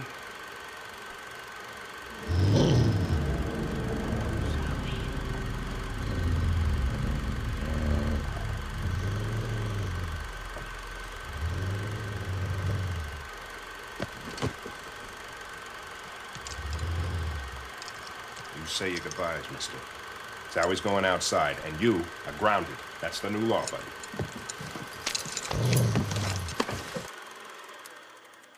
Donc, Pet Cemetery 2, 1992, mon année de naissance, encore là une année très moche pour le cinéma d'horreur. Mary Lambert rempile, cette fois-là, le scénario nous vient de Richard euh, Houghton. On y retrouve Edward Furlong, qui est principalement connu pour Terminator 2, American Story X. C'est ça, John Connor. D'ailleurs, c'était son premier gros rôle post, ben, son premier rôle tout court post T2. Euh, on a aussi dans le film Anthony Edwards euh, et Clancy Brown qui semble avoir torturé des gens tout le long des années 90 parce qu'il joue tout le temps des gardiens de prison, des goons, des militaires, des policiers, tout le temps creepy, tout le temps sadique. c'est l'histoire de Jeff Matthews et Drew Gilbert, deux jeunes qui vont dealer avec le Pet Cemetery à leur manière. Donc, euh, la mère de Jeff décède dans un accident sur un plateau de tournage. Et en réponse à ça, son père les fait déménager de Los Angeles jusqu'au Maine. Euh, dans la ville natale de sa mère morte. Et bien sûr, c'est la ville du premier film, euh, la ville du cimetière des, des, des, des, des pets. Euh, le film aussi évoque un peu le, le, le premier, là, mais tu sais, c'est comme. C'est eu- un petit lien bien minime, mettons. là. Non, c'est ça. Il y a eu des meurtres, le monde sont morts, on le sait, puis that's it. Euh, puis c'est ça. Sinon, euh, notre jeune euh, notre jeune Jeff ne vit pas bien avec euh, le fait que sa mère soit morte, le fait d'avoir déménagé. là. il se fait écœurer à l'école. Vous vous doutez un peu d'où ça s'en va. là. Le kid a une mère morte, il vit dans la ville du Pet Cemetery. Et en parallèle, on a Drew, donc qui devient ami avec Jeff, qui se fait lui aussi bully. Euh, Drew doit dealer avec le nouveau chum de sa mère, euh, bien sûr Clancy Brown, un flic hyper autoritaire qui brasse le gamin, qui tire du gun sur les chiens. Un connard. Euh, un vrai connard. Donc, euh, écoute, le Pet Cemetery va se mêler à tout ça. Il va avoir du zombie au pied carré, il va avoir du gore, il va avoir des trucs fuckés. Et euh, c'est ça. Ouais, c'est pas, mal- c'est- c'est pas mal ça en gros. C'est, comme le. C'est, c'est celui qui est pas adapté de Stephen King, c'est celui qui est, qui est méconnu aujourd'hui, un peu oublié. Euh, on est au début des années 90, l'horreur est dans un creux historique. Ce qui pogne, c'est les Silence of the Lambs, les X-Files. C'est des, des, des titres qui répondent aux excès des années 80 avec sobriété, avec réalisme, une espèce de contre-courant, pour répondre à juste le, le fait qu'à la fin des années 80, le cinéma d'horreur était plus bon parce qu'il était juste trop over the top. là. Je sais qu'il y a des fans de cette approche-là, mais Mm. on se tanne, on se tanne à un moment donné. Et, mais ce qu'on voit beaucoup au début des années 90, outre les trucs qui marchent à la Silence of the Lambs, c'est des gens qui essaient de faire survivre les années 80 avec des, une quantité infinie de suites, euh, toutes plus décevantes les unes que les autres. là. Je, vous, fais l'histoire du genre, mais en même temps, si vous suivez l'horreur depuis longtemps, vous le savez comme moi, le début des années 90, plein de slashers moyens. euh, pas beaucoup d'inspiration. On- on- c'est juste pas une époque où les gens semblaient être capables de faire peur avec l'approche 80s. Et euh, Pet Cemetery 2 sort dans ce contexte-là. Il n'y a pas de quoi appeler sa mère, mais, mais pour moi, Pet Cemetery 2 est meilleur que le, film précédent. Et c'est probablement le meilleur film de Mary Lambert. Euh, elle a juste plus de liberté et ça paraît dans son approche du matériel. Il y a moins d'overacting. Je sais pas si c'est parce qu'on a euh, Monsieur Furlong qui était vraiment dans son pic euh, quand il était ado. C'était là qu'il était, il était solide. Mais euh, Je pense pas que ce soit ça, parce que honnêtement, globalement, tous les castings est quand même bon. Fait c'est- pas juste Edouard. Tu sans dire que c'est- c'est comme des performances de fou, là, ça reste un petit, un petit film. euh, petit film qui se prend pas pour, euh, pour plus que ce que c'est, mais tu sais, c'est, Ouais. Écoute, cette fois-là, j'y croyais à l'histoire. Tu sais, je m'arrêtais pas à toutes les 5 minutes pour me dire qu'est-ce que c'est cave. Euh, Donc, euh, c'est ça, y a, y a- t'as juste pas la nécessité ici d'écraser le, le contenu d'un roman dans un film. C'est une petite histoire bien basique, on l'a vu souvent, mais c'est bien mis en scène. Tu sais, c'est les, les outcasts, euh, les ados qui sont écœurés, tu sais, on, ça revient énormément dans les dernières années, on s'entend. Euh, c'est la vibe Summer of 84, c'est la vibe super Dark Times, il y a vraiment un côté grunge, une ambiance euh, très crépusculaire dans cette petite ville-là qui est vraiment pas shootée de la même façon que dans le premier. Il faut quasiment se faire dire qu'on est au même endroit. L'atmosphère est vraiment différente. Non, c'est ça, c'est vraiment, c'est vraiment 90s, c'est vraiment, c'est Nirvana. Euh, ah, Chris. c'est très euh, grunge, ouais. Mais ben, Mary Lambert, euh, Pet Cemetery, c'était son premier film, on l'a pas dit tantôt, puis avant ça, elle faisait des vidéoclips. Ça paraît, ça paraît qu'elle vient de l'école MTV. Il y a quelque chose dans sa réalisation qui est juste elle a souvent le sens de l'image qui punch, tu sais, puis peut-être qu'elle a moins le sens du film narratif, là, mais il y a quelque chose de juste vraiment intéressant dans sa façon de filmer, puis qui fait que je, je, je, je l'ai dit tantôt, là, mais tu sais, je me sens tout le temps un peu mal à de chier dessus parce que il y, a, quand même de quoi d'intéressant dans son cinéma. ouais, mais c'est juste, c'est juste que quand ta filmographie, euh, beaucoup de, de, pas très bons films, c'est plate, mais ça vient avec aussi. C'est pas nécessairement sa faute, mais à un moment donné. Euh, non, je, suis d'accord avec toi. Return from the Living Dead Part 4, là, je sais pas si tu t'en mhm. rappelles, là, mais c'était assez pénible. Quoi qu'on a retrouvé son, un peu son esthétique là, visuelle, là, mais Oui, vraiment. vraiment. non, mais c'est ça. Puis ce film-là aussi, c'est un espèce de Return of the Living Dead. tu sais. Euh, c'est un film qui est écrit avec plein de points d'exclamation. On dirait c'est même que je, je, suis le mieux capable de, de le verbaliser, mais tout est vraiment over the top. Tu sais, la façon que les zombies sont, sont joués, tu sais, Clancy Brown en zombie, c'est comme. On dirait du reanimator ou des trucs de même. C'est gros, mais en même temps, on dirait que t'es tellement. T'es tellement plus dans ta vibe Pet Cemetery quand t'écoutes ce film-là que tu t'en fous. t'as pas la complexe. T'as comme pas le complexe qui vient avec, avec l'autre film. Euh, puis ça enchaîne vraiment les images marquantes. Il y a du bon gore. Euh, cette fois-là, c'est un chien zombie, euh, Zawi. si vous pognez le jeu de mots. Hein. Et non, c'est ça. C'est, juste vraiment le fun. Puis en même temps, c'est comme c'est vraiment genre le petit le petit B-movie un peu cliché là, ça raconte une histoire que t'as déjà vue mais j'ai eu du fun. Un des reproches, je dirais, c'est la façon dont l'intrigue est structurée, c'est bizarre, tu C'est deux deux jeunes qui sont amis mais on dirait que leurs histoires, ils overlappent pas assez. Je sais pas si vous voyez ce que je veux dire, mais dans le milieu du film, on perd totalement Edward Furlong. Il y a comme une demi-heure où il disparaît quasiment de l'intrigue. On le voit vraiment pas, assez pas beaucoup. C'est ça, tu sais, Edward au début, il, est full là, genre on voit son, son drama avec sa mère, sa mère meurt, il déménage, il deal avec son père. Pendant tout le milieu du film, c'est comme l'acteur de soutien dans l'histoire de Drew. Éventuellement, il arrive un truc moche à Drew, puis c'est plate pour Drew aussi parce que lui aussi, on a l'impression qu'il n'y a pas vraiment de closure dans son histoire. Puis là, on revient à Edward, mais rendu là, on est comme, hey, j'avais comme oublié qu'il y avait un plot avec sa mère. Puis là, on, conclut le plot avec sa mère. Fait qu'il y a ça qui est encore là un petit peu euh, moins réussi pour moi. Mais j'ai du fun. J'ai du fun avec Pet Cemetery. Puis tu sais, c'est pas, un, pas un bon film, c'est pas un grand film. Mais j'ai du fun. Tu sais, ça m'a plus diverti que, que l'autre. Fait que c'est ça, je vais vous laisser aller, je pense. Euh, puis on dirait que je vais peut-être plus. Euh, me trouver du jus pour celui-là quand on va en discuter ensemble. C'est plus un film que tu as le goût de parler des, détails peut-être que de, du gros portrait d'ensemble, parce qu'il n'y a pas mille choses à dire non plus. Euh, alors, on serait à Steven. C'est quoi ton opinion? Ben là, Nostalgie Power, parce que s'il y en a un que j'ai écouté souvent quand j'étais jeune, c'était bien le deuxième. C'est en 1992, j'étais en ah, plein dedans. Là, je me rappelle encore quand ça l'a joué à super écran durant un spécial Halloween. Euh, puis il me semble que me semble que Army of Darkness était pas loin de là, c'était 93. Ah non, c'est vrai, c'était un double. C'est 92 aussi, Army of Darkness. Ouais. Non? Il me semble que ouais, au 93. Puis il y a eu, il y a eu un double feature cette soirée-là. Je vais tout le temps me rappeler. J'ai commencé la soirée avec euh, Cimetière Vivant 2. Puis après, je sais pas pourquoi ça joue à super écran, mais c'était le très mauvais House 4 puis euh, ça, m'avait marqué. Euh, mais non, tu, tu l'as dit, Marc-Antoine, euh, tu sens que Mary, dans celui-là, a plus de liberté. en fait, on est plus en mode. on prend le concept de base, puis on s'éclate avec. un peu plus dans le mode d'un réanimateur où qu'on se laisse aller. On n'est pas tant dans le. On n'essaie pas tant de faire du drame d'horreur psychologique poussé. C'est pas mal en surface. Puis il y a vraiment. Ce film-là en piste les années 90, que ça soit son style, ça, ça sonne track. Moi, on dirait que chaque tune qui jouait dans le film euh, revenait me chercher une partie de mon enfance euh, quand j'allais à l'école, puis toutes les fois que écouté ce film-là.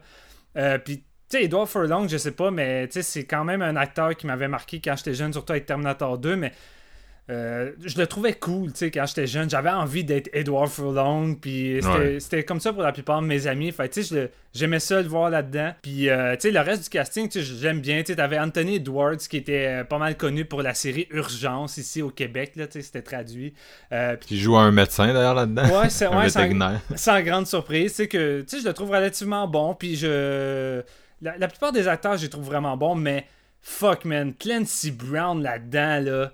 Asti qui m'éclate, là. Puis c'est un acteur, je trouve, qui a tout le temps été un peu. euh, mis de côté, tu sais, euh, même dans Highlander, tu sais, c'est comme le méchant principal, puis man, il est over the top là-dedans, puis il s'éclate, puis ce gars-là, là, il est juste bon pour jouer des méchants, puis dans Pet Il Cemetery est 2, typecast, là. Il est Ouais, il est typecast. Puis tu sais, même en étant pas zombie, tu sais, il joue vraiment le, le, le, le beau-père salopard détestable. Asti qu'il l'a bien. Puis chacun de ses regards qu'il fait aux jeunes, là, euh, ça te met un malaise. Là. Puis quand il devient zombie, je veux dire, il t'as des moments là-dedans que c'est...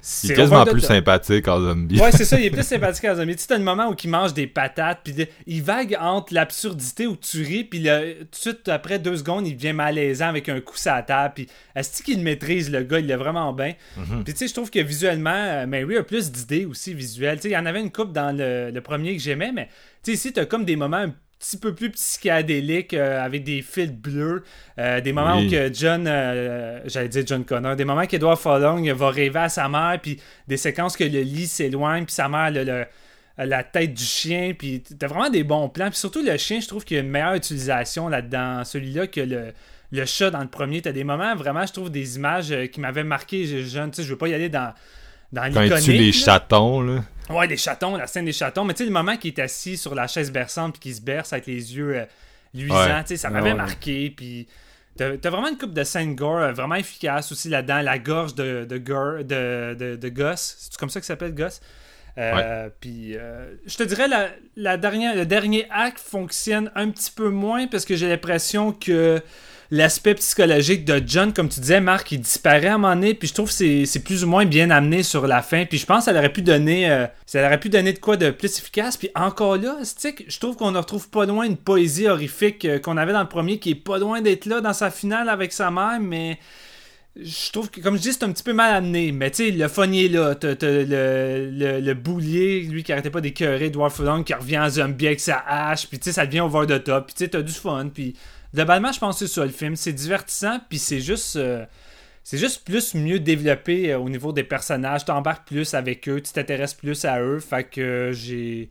C'est pas un meilleur film que le premier, mais on dirait que la structure globale fonctionne mieux que le premier. C'est Ouais. mieux peaufiné. Euh, Puis tu sais, si tu le prends pour qu'est-ce que c'est, vraiment, c'est la, la grosse série B qui pète pas plus haut que son cul. là. Je pense que la réalisatrice était consciente dans quoi qu'elle s'embarquait. C'est ça la différence. Ouais, c'est ça la différence. Fait que, tu sais, je- moi, j'ai du fun, puis c'est un film que j'ai vraiment du plaisir à, à revisiter. Tu sais, je dirais pas non à un Scream Factory avec ça. Là, là. Nice. Et toi, JF? Euh, ouais, ben, je suis un peu d'accord. Vous abondez dans le- pas mal le même sens euh, que moi. Euh, je pense que d'enlever les contraintes euh, d'un roman vraiment, vraiment fort, ça l'aide beaucoup à Pet Cemetery 2. Puis je trouve aussi que, mettons, si tu prends la base de l'histoire, un cimetière, tu ramènes ce que tu y bury à la vie, c'est badass comme idée. Fait que tu peux faire euh, les- le nombre d'adaptations que tu veux. Puis je trouve que cette suite-là a été. avait raison d'être. Je pense aussi que ça s'en va. Je pense qu'il y en a euh, une dose de, de, gore, de sang qui est vraiment, vraiment la bienvenue. Tu sais, t'enlèves un petit peu le drama mal joué du premier pour ajouter. Peut-être, euh, c'est pas vraiment mieux joué que ça, mais je trouve que ça passe vraiment mieux.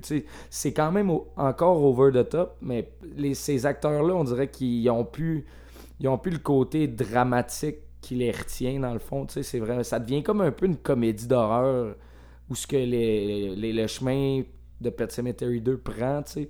Par moments, c'est, ça devient vraiment violent, ça peut euh, aller vers de quoi d'un petit peu plus euh, light aussi, tu sais.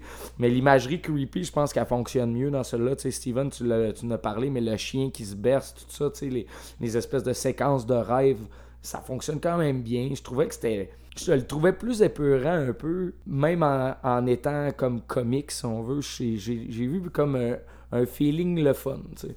Gus m'avait marqué quand j'étais j'étais jeune. Tu sais, l'espèce de plan qu'Edward Furlong est en train de dormir, puis là, il pleut avec des éclairs, puis t'as juste lui qui rit dans la fenêtre. Genre, ça m'avait Ouais. vraiment. Ça m'avait foutu à la chienne. Ben, euh, c'est ça, ben, la, la scène qui sont autour de la table, vous avez parlé, qui font, il fait juste rire, puis qu'il y a de la bouffe qui sort de la gueule, puis à un moment donné, il arrête juste ça, tu sais. On dirait que les acteurs ont vraiment plus de, de plaisir à participer à ce projet-là que ceux qui, qui étaient dans le premier, tu sais. Puis ça paraît.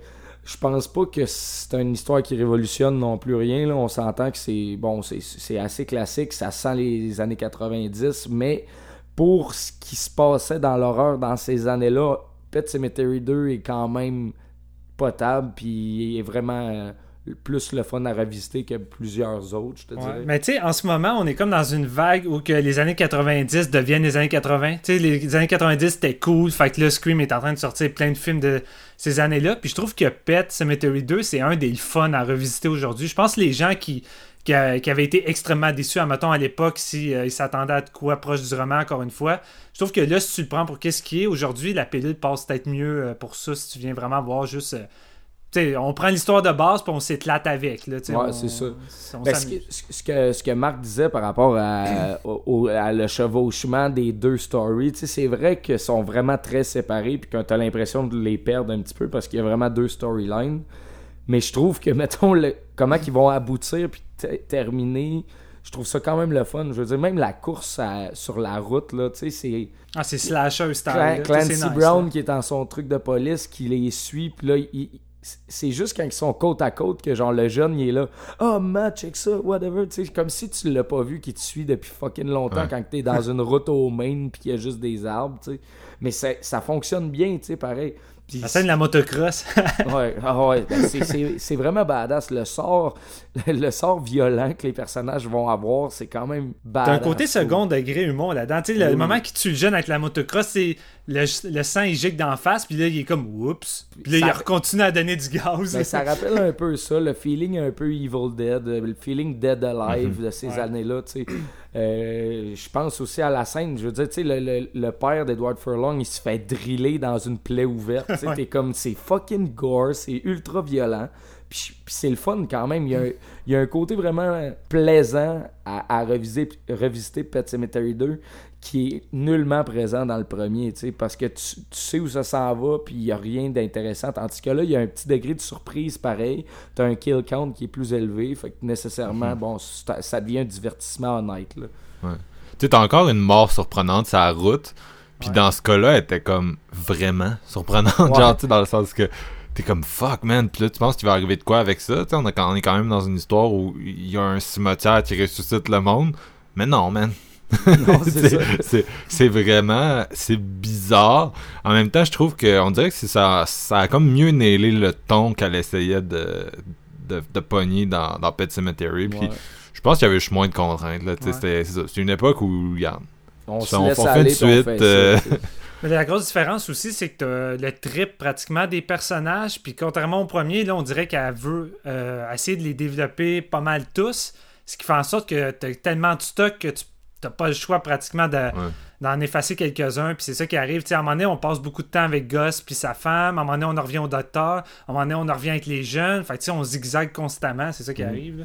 Mais tu sais, mettons, vers la- le troisième acte, vers la fin, quand ils, ils vont clore l'histoire de justement euh, Edward Furlong, sa mère, tout ça, il y a un petit côté très rituel là-dedans qui, qui est typique, on dirait, aux années 90. Tu sais, mettons, euh, voyons, euh, magie noire, puis tout ça, tu sais, les- avec les chandelles, il prépare Ouais. le linge à sa mère, puis tout Ouais. ça. Même dans son jeu à Edward Furlong, on dirait qu'il est comme plus possédé que ce qui était supposé être les personnages du premier par, par rapport au cimetière, tu sais. Et là, je l'attends. c'est très goth là Ouais, c'est ça, exact. Mais cette, cette Ben, vibe-là, avec l'espèce de. Le, le- le- le- voyons, la mère qui, qui revient puis qui va crisser le feu pendant que le père il se fait- il s'était fait attaquer, tout ça.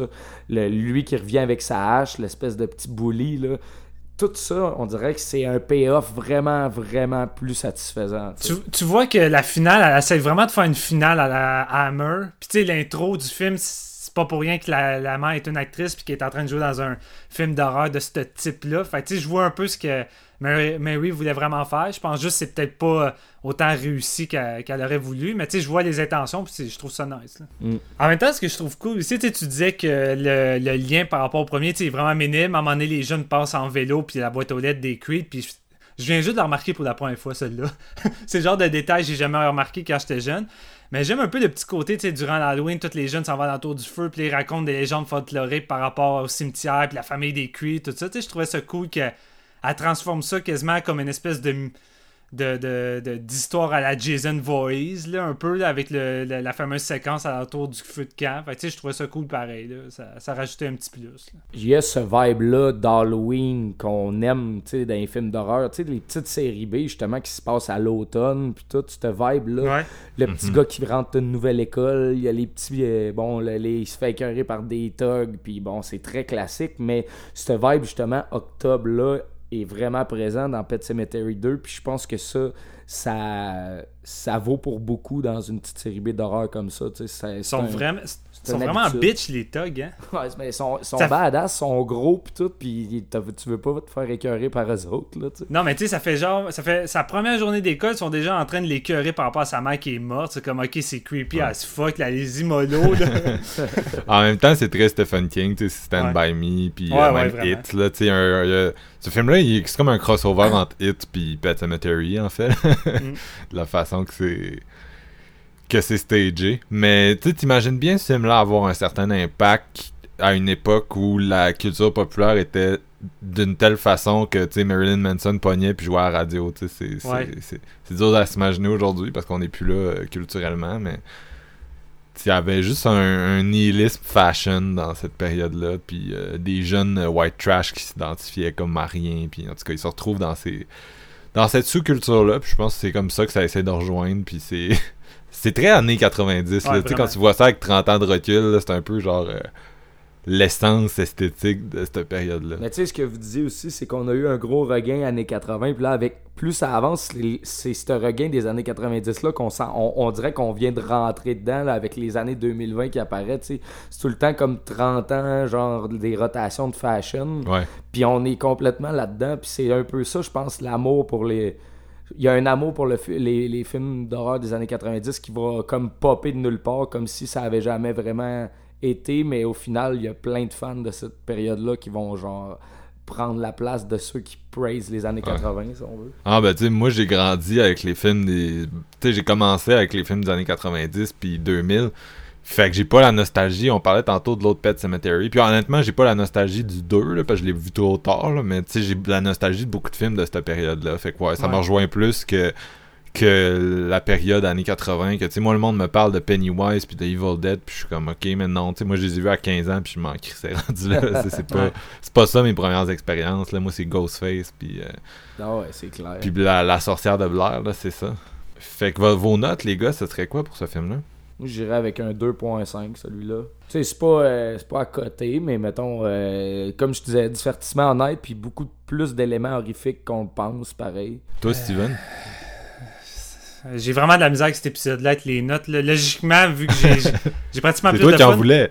Non, non, je le sais. Écoute, je pense que je vais lui donner pratiquement la, la même note que l'autre, un 2.7. euh, c'est- pas un bon film, puis forcément un bon film, mais tu sais, j'ai du fun avec cette suite-là, puis euh, ça a ses qualités, mais je me sentirais mal de donner une note plus haute que le premier en même temps, j'ai le feeling. là. Fait que... Moi, c'est un 2.5. C'est un film que t'as moins à dire, là, clairement. on n'aurait pas fait un podcast là-dessus si c'était pas qu'il est en sandwich entre les deux autres. Mais quand tu le regardes, c'est c'est c'est le fun, c'est ça s'écoute bien, c'est c'est c'est une séance de minuit, ça pas Ouais. ça Ouais. correspond à, à notre show, tu sais Ben, sais, vraiment. Une, res- euh, une restauration Scream Factory 2K de Pet Cemetery 2, ça pourrait peut-être bien, là. euh, on pourrait, genre, prendre notre pied solidement, là, avec euh, cette espèce de. Voyons, de- l'espèce de, de photo, mettons, euh, tu sais, très Halloweenesque, là, dans le fond, que je parlais tantôt. Je trouve que Ben, la il séquence, ouais, la séquence euh, chez Goss, là, quand le docteur s'en va là, là puis c'est rendu quasiment l'apocalypse dans la maison. Ouais, c'est me semble ça. que me semble qu'en deux cas, là, cette scène-là, elle aurait de la gueule. là. ouais. Ouais, vraiment. Vraiment. Ça nous amène à. On quitte Mary Lambert. Salut, Ma- euh, salut Bye, Mary. Puis on s'amène au plat de résistance, I guess, le, le, le nouveau film, le Pet Cemetery 2019. What is it? It's church, honey. We think church ran away, sweetheart. Yeah. He didn't run away. Wow. He was outside my window last night. Mm-hmm. You just have to accept that you might not come home. Came back last night. Look. He's right there.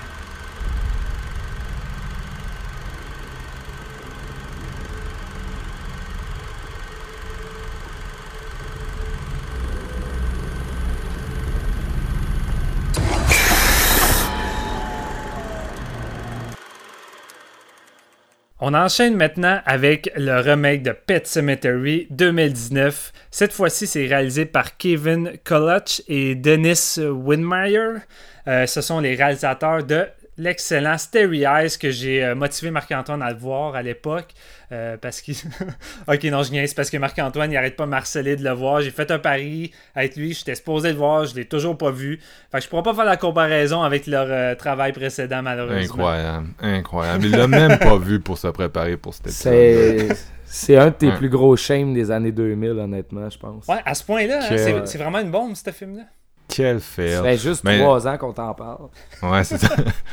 non, mais Starry Eyes, euh, là, tu me tends perche, là, mais petit film fait avec 80 000 piastres, qui est un, un, le genre de truc qui inspire les jeunes qui veulent faire de l'horreur, là, parce que, tu sais, avec ce, ce budget-là, ils réussissent à créer une ambiance suffocante. Ils nous présentent vraiment une, une intelligence redoutable de mise en scène. Ils ont vraiment des idées visuelles arrêtées puis intéressantes. Euh, c'est hyper violent, c'est le body horror est vraiment euh, élevé. Puis t'as une performance puissante de Alex Esso qui est devenue une. euh, on la voit beaucoup dans les petits films d'horreur indie, là, mais elle a jamais été au niveau qu'elle était dans Starry Eyes où euh, elle, prend le film sur ses épaules puis elle t'amène ça à un niveau vraiment intéressant. Donc un gros film là, de satanisme avec une jeune actrice euh, qui se promène à Hollywood, qui fait des auditions sans succès jusqu'à ce qu'elle fasse un pacte avec le diable. Vous irez voir ça si vous avez jamais vu, c'est de la bombe. Faut que j'écoute ça. Faut que j'écoute ça. Euh, cette fois-ci, c'est scénarisé par Jeff Buller, euh, qui a écrit entre autres The Midnight Mid Train de Kitamura, que moi j'aime particulièrement. The Euh, Prodigy. Ouais, j'allais le dire, là, mais ouais, exactement. Le scénariste du, de l'excellent Prodigy qu'on a fait un épisode, puis ça a été ça notre grosse crainte quand on a su que c'était lui qui faisait le scénario de Pet Cemetery, parce que le gros défaut de Prodigy, ce sont les personnages. Ce sont le développement des personnages qui est à chier. Fait qu'on se disait, bon, va-tu retrouver ça avec Pet Cemetery, qui est un film pourtant que le drame est important, les personnages également. Fait que, on avait une petite crainte, malgré que le gars, euh, tu sais, il a fait un bon job avec Midnight Mitchum, puis sa première réalisation, et Sanitarium, j'avais trouvé ça relativement sympathique. Fait que, tu sais, j'y laisse le bénéfice du doute.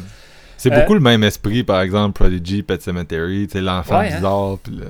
Ça, semble miser beaucoup là-dessus aussi. Peut-être aussi avec les petits changements qui, qui apportent à l'histoire, ça, ça- on le remarque plus également. Euh, moi, je vais le dire tout de suite, j'étais chaud à l'idée d'un remake, on en avait déjà parlé, mais le premier trailer de Pet Cemetery m'a fait un turn-off total. Ça m'a fait le même genre de turn-off que lorsque j'ai vu la bande-annonce de I Frankenstein. Ça semblait un film mainstream au possible, ça semblait fade, ça semblait du pré-marché, c'était pas ce que je voulais, d'un remake de Pet Cemetery, la, la bande-annonce dégageait rien.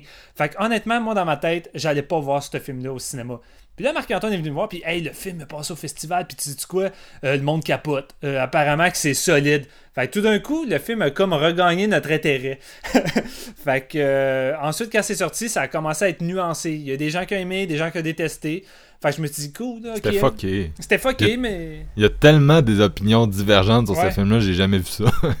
mais en même temps, ça me donne plus d'es- d'espoir. Tu sais, le film divise, fait que je me dis, il y a des chances que je puisse aimer autant que je puisse détester. Fait que euh, j'étais curieux, j'y allais avec sans trop de grandes attentes, mais j'avais quand même un petit peu hâte de, de voir le résultat.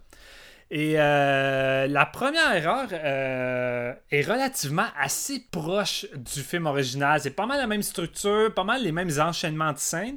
La seule différence qu'on a ici, et je trouve que c'est euh, un des points forts du film déjà en partant, le casting, les, personnages, les acteurs, j'y trouve beaucoup, plus compétents dans celui-ci. Meilleure direction d'acteur. Louis, là-dedans, c'est. euh, J'identifie tout le temps un Terminator Genesis, mais j'ai l'impression que le gars a sans doute fait des trucs meilleurs que ça. Dawn of the Planet of the Apes. Ouais, ah oui, c'est vrai, oui, c'est ça. Il était vraiment bon dans celui-là. Euh, Winchester. ouais. Euh, mais non, c'est ça. Déjà là, je trouve que l'aspect familial, euh, le côté dramatique est beaucoup mieux ren- rendu. Je trouve que Rachel a beaucoup plus de présence à l'écran, beaucoup plus de viande. Puis j'ai trouvé également que le jeune acteur qui joue Cage, fuck, il ressemble vraiment à l'acteur du film de 1989. Je sais pas si c'est un hasard, mais euh, déjà là, je trouvais, je trouvais le kit déjà bon. Fait que j'étais comme nice. Jumeaux. euh, ouais, des jumeaux. Fait des- j'aime déjà les, les personnages. Euh, déjà, la grande force, j'aime beaucoup la mise en scène des deux gars. Je peux pas me fier à ce qu'ils ont fait auparavant, je l'ai pas vu. Mais j'ai l'impression que l'aspect atmosphérique et l'aspect descente aux enfers de la famille est mieux géré ici. Puis c'est vraiment par des petits détails. C'est pas forcément de la grosse euh, horreur psychologique ou de la grosse descente aux enfers, mais les gars ont un sens visuel qui venait plus me chercher que qu'est-ce que je pouvais avoir avec la version de Mary.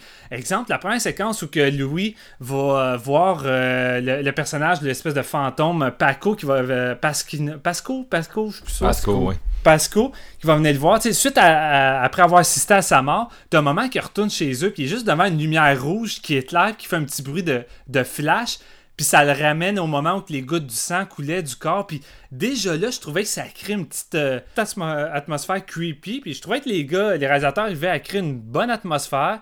Fait tu sais, déjà là, un film qui me laissait indifférent arrivait, à m'intriguer, à m'incruster dans l'histoire, puis à me donner de l'intérêt. Je me dis, OK, ils ont réussi à me convaincre euh, avec la première partie du film. Puis une autre des grandes forces également qui vient euh, amplifier le tout, c'est la photographie de Peter Steen, qui est un habitué euh, des films de, du réalisateur de Kill List puis de Free Fire, de Ben Whitley. C'est lui qui a fait pratiquement toute la photographie de ces films. Puis je trouve qu'ici, il y a vraiment une bonne photographie. Je trouvais dans la bande-annonce, ça avait l'air artificiel, puis ça me rappelait les, photographies justement de Harry Frankenstein. Mais là, euh, dans le contexte du film, je trouvais que ça avait un bon impact, notamment dans les scènes de nuit ou les scènes du cimetière. Je trouve que ça a de la gueule. Euh, aussi, j'ai beaucoup aimé les transitions de rêve euh, entre la réalité puis les rêves, les espèces d'idées visuelles de la porte que le, le personnage de lui Ouais. va sortir de sa chambre et il se retrouve dans la forêt. Ça, c'est du stereo. Ça, ok, bon, ben je trouvais que ça avait, ça avait plus d'impact dans le film. Euh, J'ai beaucoup aimé aussi John Letgo là-dedans. Euh, Au début, tu te le présentes de manière un peu plus creepy que la version de 89, mais après ça, tu sais, le personnage devient sympathique, je l'aimais bien. Fait que, honnêtement, le film commence vraiment bien. Euh, le chat, le chat, je trouve qu'il est beaucoup plus euh, effrayant dans celui-là, puis il y a beaucoup plus d'impact. Il y a une séquence où tu entends l'enfant pleurer, puis le père s'en va en panique dans sa chambre, tu as juste le chat qui est sur l'enfant, puis on dirait qu'il est en train de l'étouffer. Déjà là, je trouvais que la scène fonctionnait bien. Euh, J'étais imprimé là-dedans. Malheureusement, autant le film corrige les qualités de l'œuvre originale, autant les qualités de l'œuvre originale deviennent les défauts. Euh, pour moi, à partir de la séquence du meurtre, euh, de, la mort de la jeune fille, parce que là, c'est ça le gros point. Ici, c'est pas Cage qui va mourir avec le camion, c'est la jeune fille Ellie. Et je suis pas contre l'idée. Je, trouvais qu'il y avait une possibilité d'amener des points différents intéressants. Puis, tu sais, je, voyais pas ça comme euh, une honte envers le roman de changer un élément qui peut, qui peut sembler quand même anodin, mais qui est quand même important, je crois, dans le livre, même si je l'ai pas lu. Mais euh, c'est mal amené le reste. Moi, la dernière demi-heure, j'ai commencé à... Prodigy. Ouais, Prodigy Style, j'ai commencé à décrocher lentement de plus en plus. Puis le dernier hack, oh my god, que ça fait mal au film, ça fonctionne pas. Euh, la, la séquence, c'est plate parce que la séquence avec euh, John Edgo qui joue le, le- le vieux voisin, tu sais, ils ont appris à me faire aimer le personnage, fait que je savais qu'est-ce qui s'en venait. Fait que j'avais un certain stress parce que j'aimais le personnage, je voulais pas le voir mourir, fait que je me dis, ok, la mort va être, euh, va être violente, va avoir de l'impact, mais euh, je l'ai trouvé fade, fade, fade la mort. Ça tente d'avoir un peu le même impact avec euh, le, le- coup du pied. Tu sais, il joue un peu avec les attentes parce que la, scène se déroule dans la chambre, puis on dirait qu'ils se disent, ah, ceux qui ont vu l'original, on va les déjouer. Puis j'étais comme, qu'il y a une petite clin d'œil nice. Je sais pas trop aussi qu'ils vont aller avec ça, mais fina- finalement, ils te ramènent pas mal à la même scène, mais qui a vraiment beaucoup moins d'impact parce que oui, elle est moins graphique, mais je la trouve juste banale. Puis tout le reste du film, c'est ça. Je, je trouve que l'aspect horrifique de la dernière demi-heure fonctionne zéro. Euh, puis ça a vraiment pas marché sur moi. Puis écoute, le dernier plan du film, là, c'est du foutage de gueule. J'ai trouvé que c'était ridicule. Ça devient bordélique. Puis J'ai trouvé ça dommage parce que moi, la première heure, je la trouvais efficace puis je la trouvais meilleure que le film original. Je trouvais qu'il y avait une bonne gestion, excusez, une bonne gestion de, du, du côté dramatique puis de la descente euh, horrifique de la famille. Tu sais, moi, le père là-dedans, je la sens plus, sa folie arriver. Tu sais, tandis que l'autre, c'est juste du mauvais acting, tu sais, qui est devant la tombe puis il est comme Je vais te ramener, mon petit Gage, je vais te ramener. tu sais, c'est- mal joué, tandis ici, la pilule passe mieux puis même. Même le côté euh, de la sœur avec Rachel, la, façon, la façon de c'est monté, tu sais, oui, c'est plus. euh, c'est quasiment plus G-horror, c'est pratiquement plus euh, over the top, mais Chris, ça a fonctionné. Moi, il y a une séquence avec le, le miroir de la salle de bain qui ramène à, à un élévateur. Là, je l'ai trouvé efficace. J'ai trouvé que ça fonctionnait. J'ai trouvé ça vraiment creepy. Puis je me disais, Chris, la nouvelle génération d'aujourd'hui qui avait mon âge, a mon âge, admettons, quand j'ai vu le premier Pet Cemetery, je pense qu'ils peuvent avoir peur. Malheureusement, la dernière demi-heure tombe à plat pour moi. Fait que euh, je vais laisser un peu de jus à mes, à, mes, à mes collègues. Après ça, on va aller dans les détails, mais c'est. Poète poète un peu, finalement, cette nouvelle version de, de Pet Cemetery. Monsieur GF.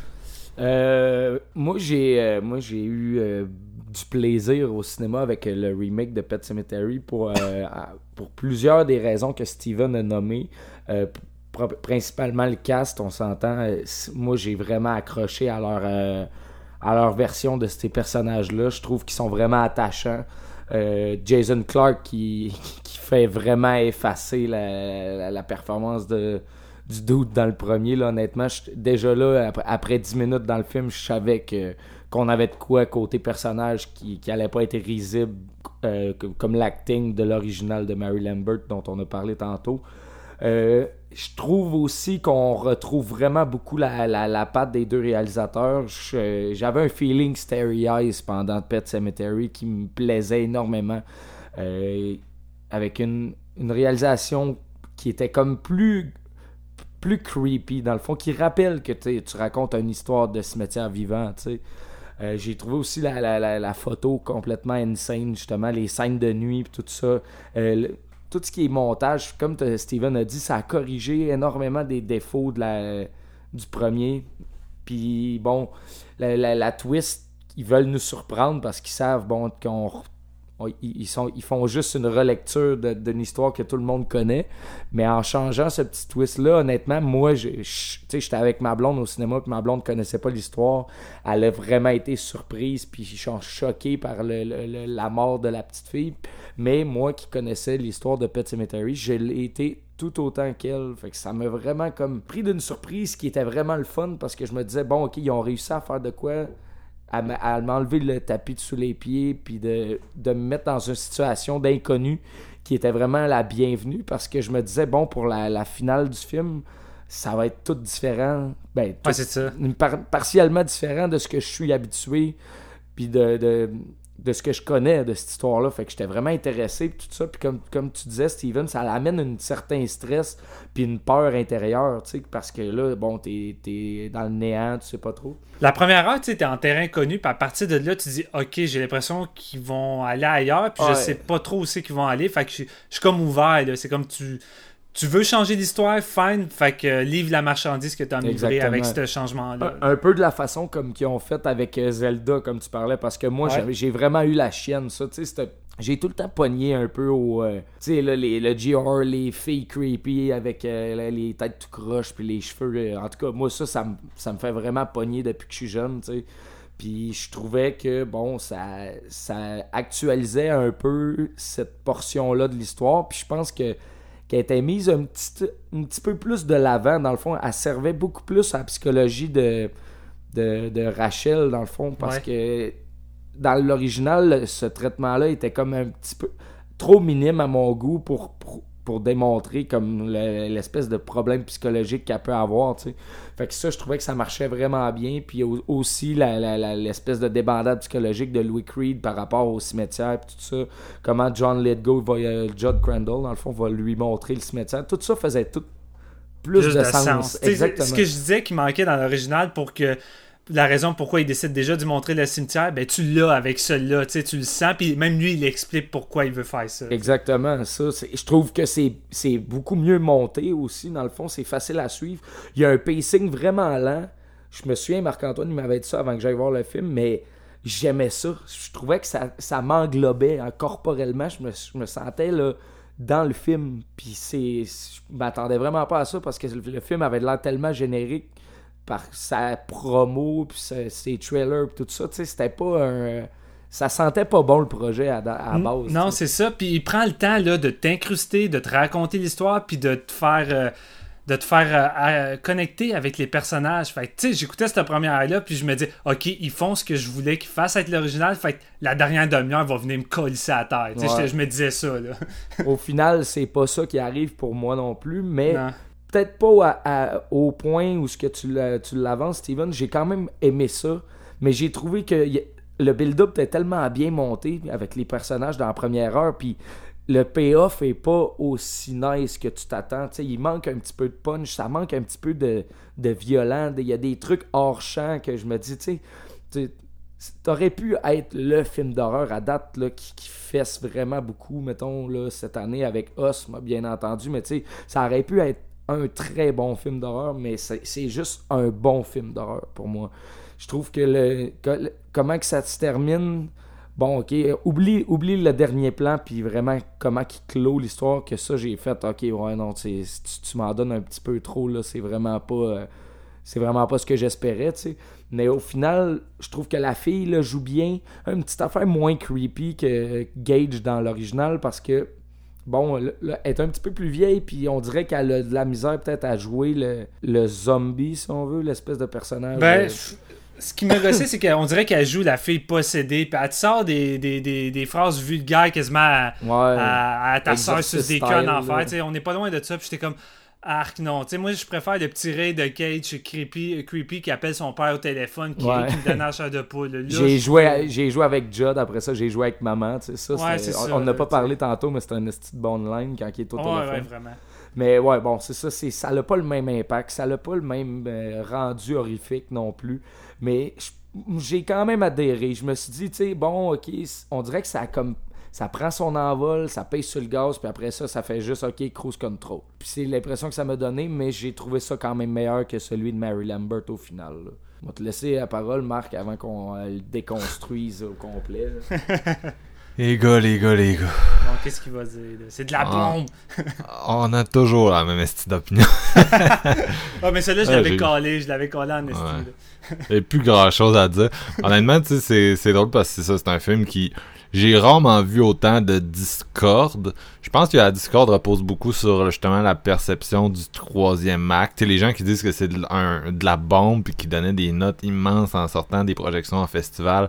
Clairement, le troisième acte, ils l'ont bouffé là, à la cuillère puis en ont redemandé. Ouais. Euh, puis c'est ça la différence, parce que moi, comme vous, le troisième acte, ça a complètement lâché.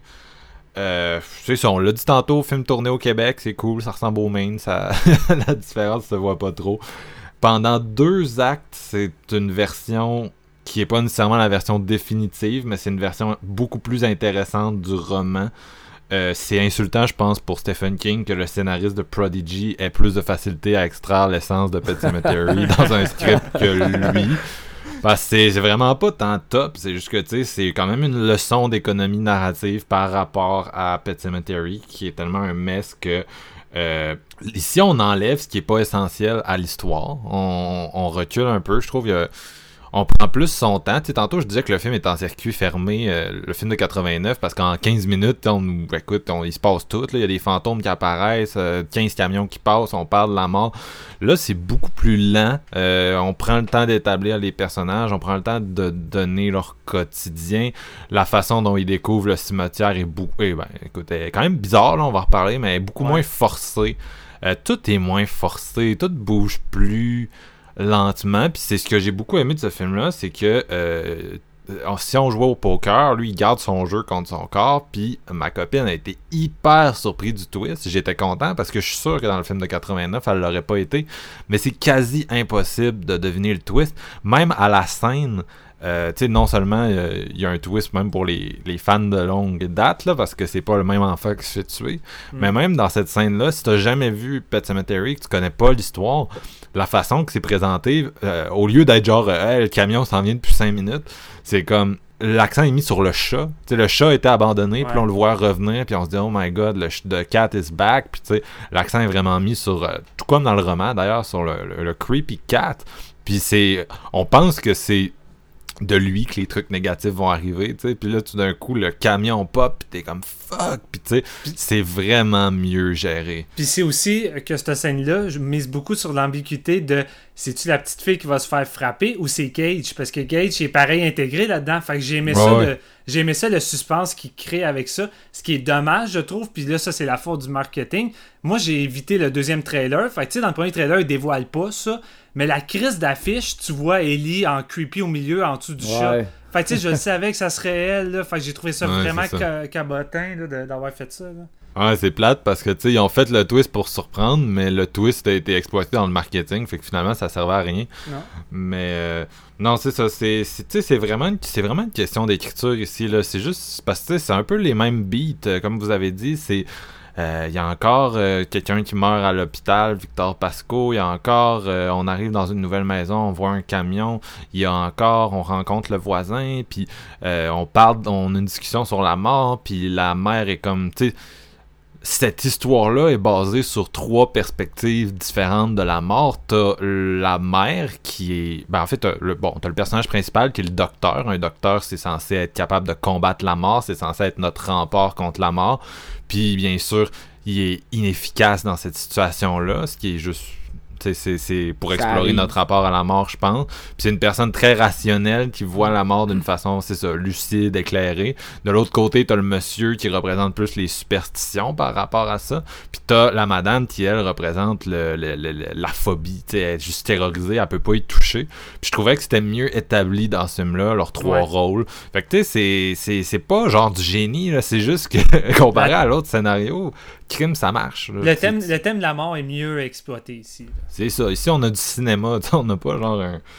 Ah, en tout cas. Euh, c'est ça. Si vous l'avez dit, l'acting est meilleur, c'est plus psychologique. Moi, je suis toujours content de voir euh, Amy Simons dans un film. Fait que j'étais bien content ici dans, à jouer à Rachel. Puis, tu sais, sans dire qu'elle a le gros rôle euh, quand même mieux exploité que dans l'autre film.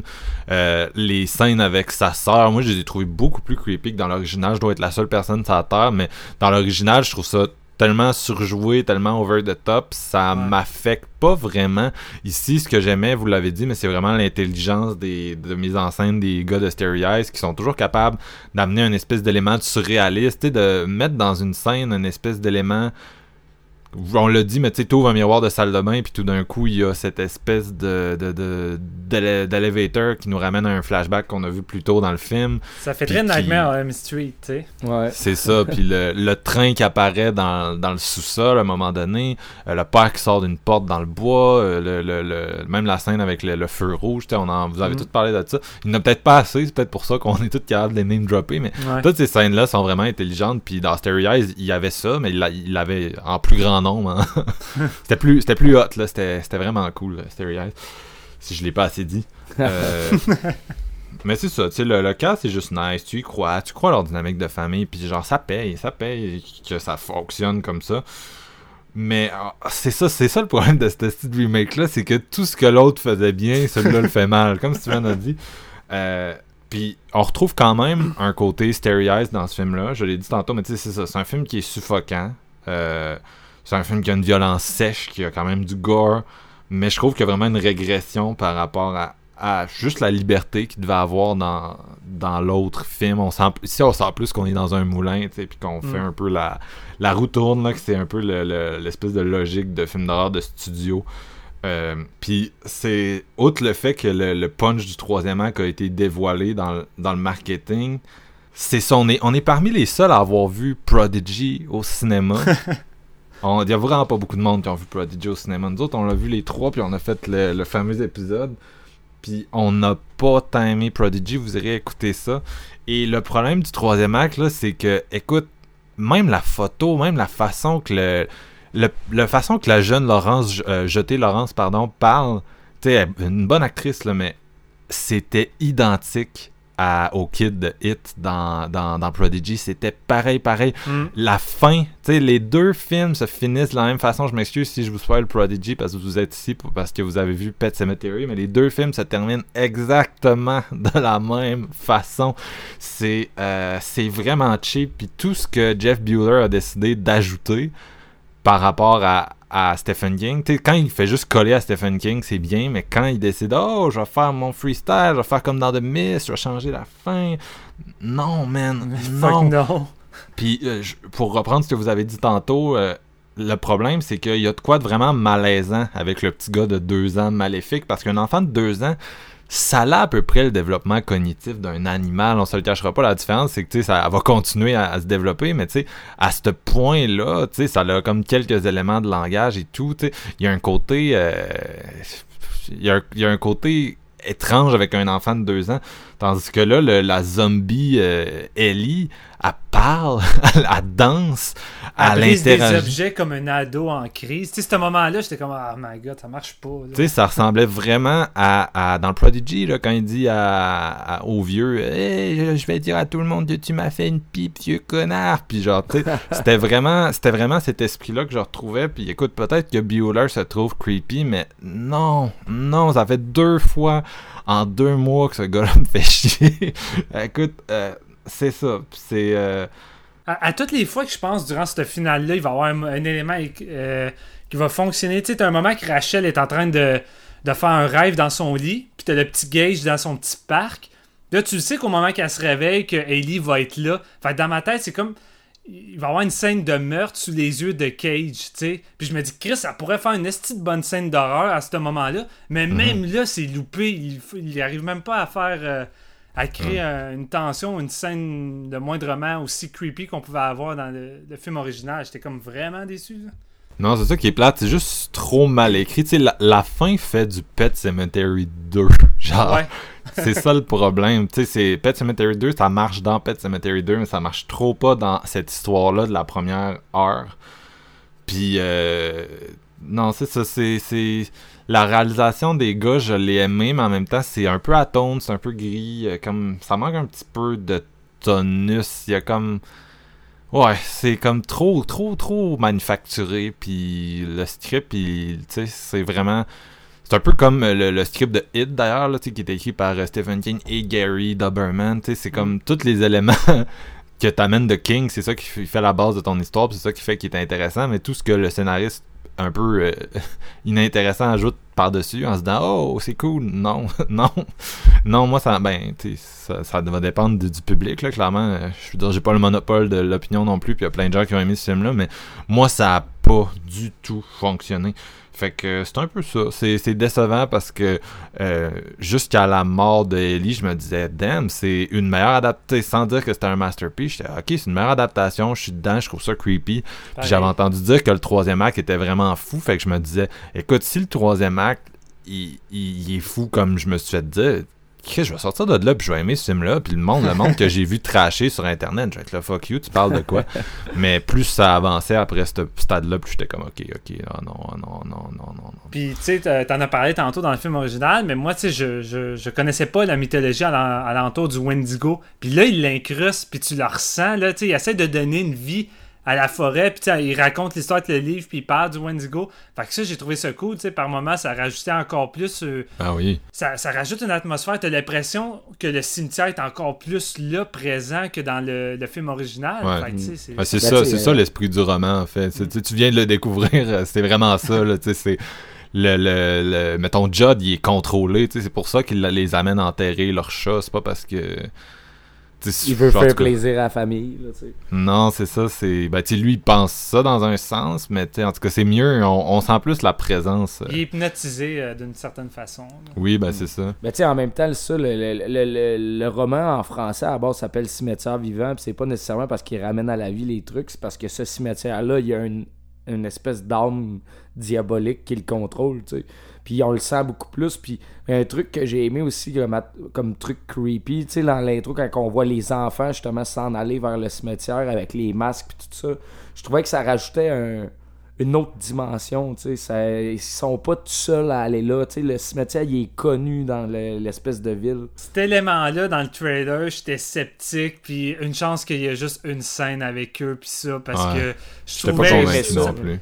Je trouvais que ça n'avait pas sa place. Là. Genre, tu sais, on n'avait pas besoin Ouais. d'avoir euh, les petits enfants avec les petits masques creepy, puis ils se retournent, puis ils regardent creepy. Ben, Là, je suis au, au contraire, je trouvais que ça l'amenait le côté rituel un peu euh, de- du cimetière. Puis c'est pas comme s'il était tout seul à, à le connaître, hein, dans le fond. tu sais. Non, je comprends, mais- des années, tout. À la limite, tu sais, ils me montrent des enfants normaux qui amènent leur animal dans le cimetière, là, puis pas essayer de me, me montrer des enfants qui semblent sortir de. Tu sais, on aurait quasiment dit les enfants de Sinister 1 quand le gars rêve puis qui court alentour de lui, les fantômes. Tu sais, je suis comme. Ouais. Non, merci. Puis tu sais, je pense que c'est un des éléments que je, déteste encore le plus à la fin, c'est le fait que la jeune fille apporte le, le masque d'animal qui me rappelait la scène des jeunes. J'étais comme, ah, que j'aime pas ça encore moins. Ouais, moi non plus, c'était pas. euh, Puis tu sais, c'était correct dans le sens où il s'est dit, je vais essayer d'amener un élément différent pour qu'il découvre le cimetière plus vite. C'est vraiment un.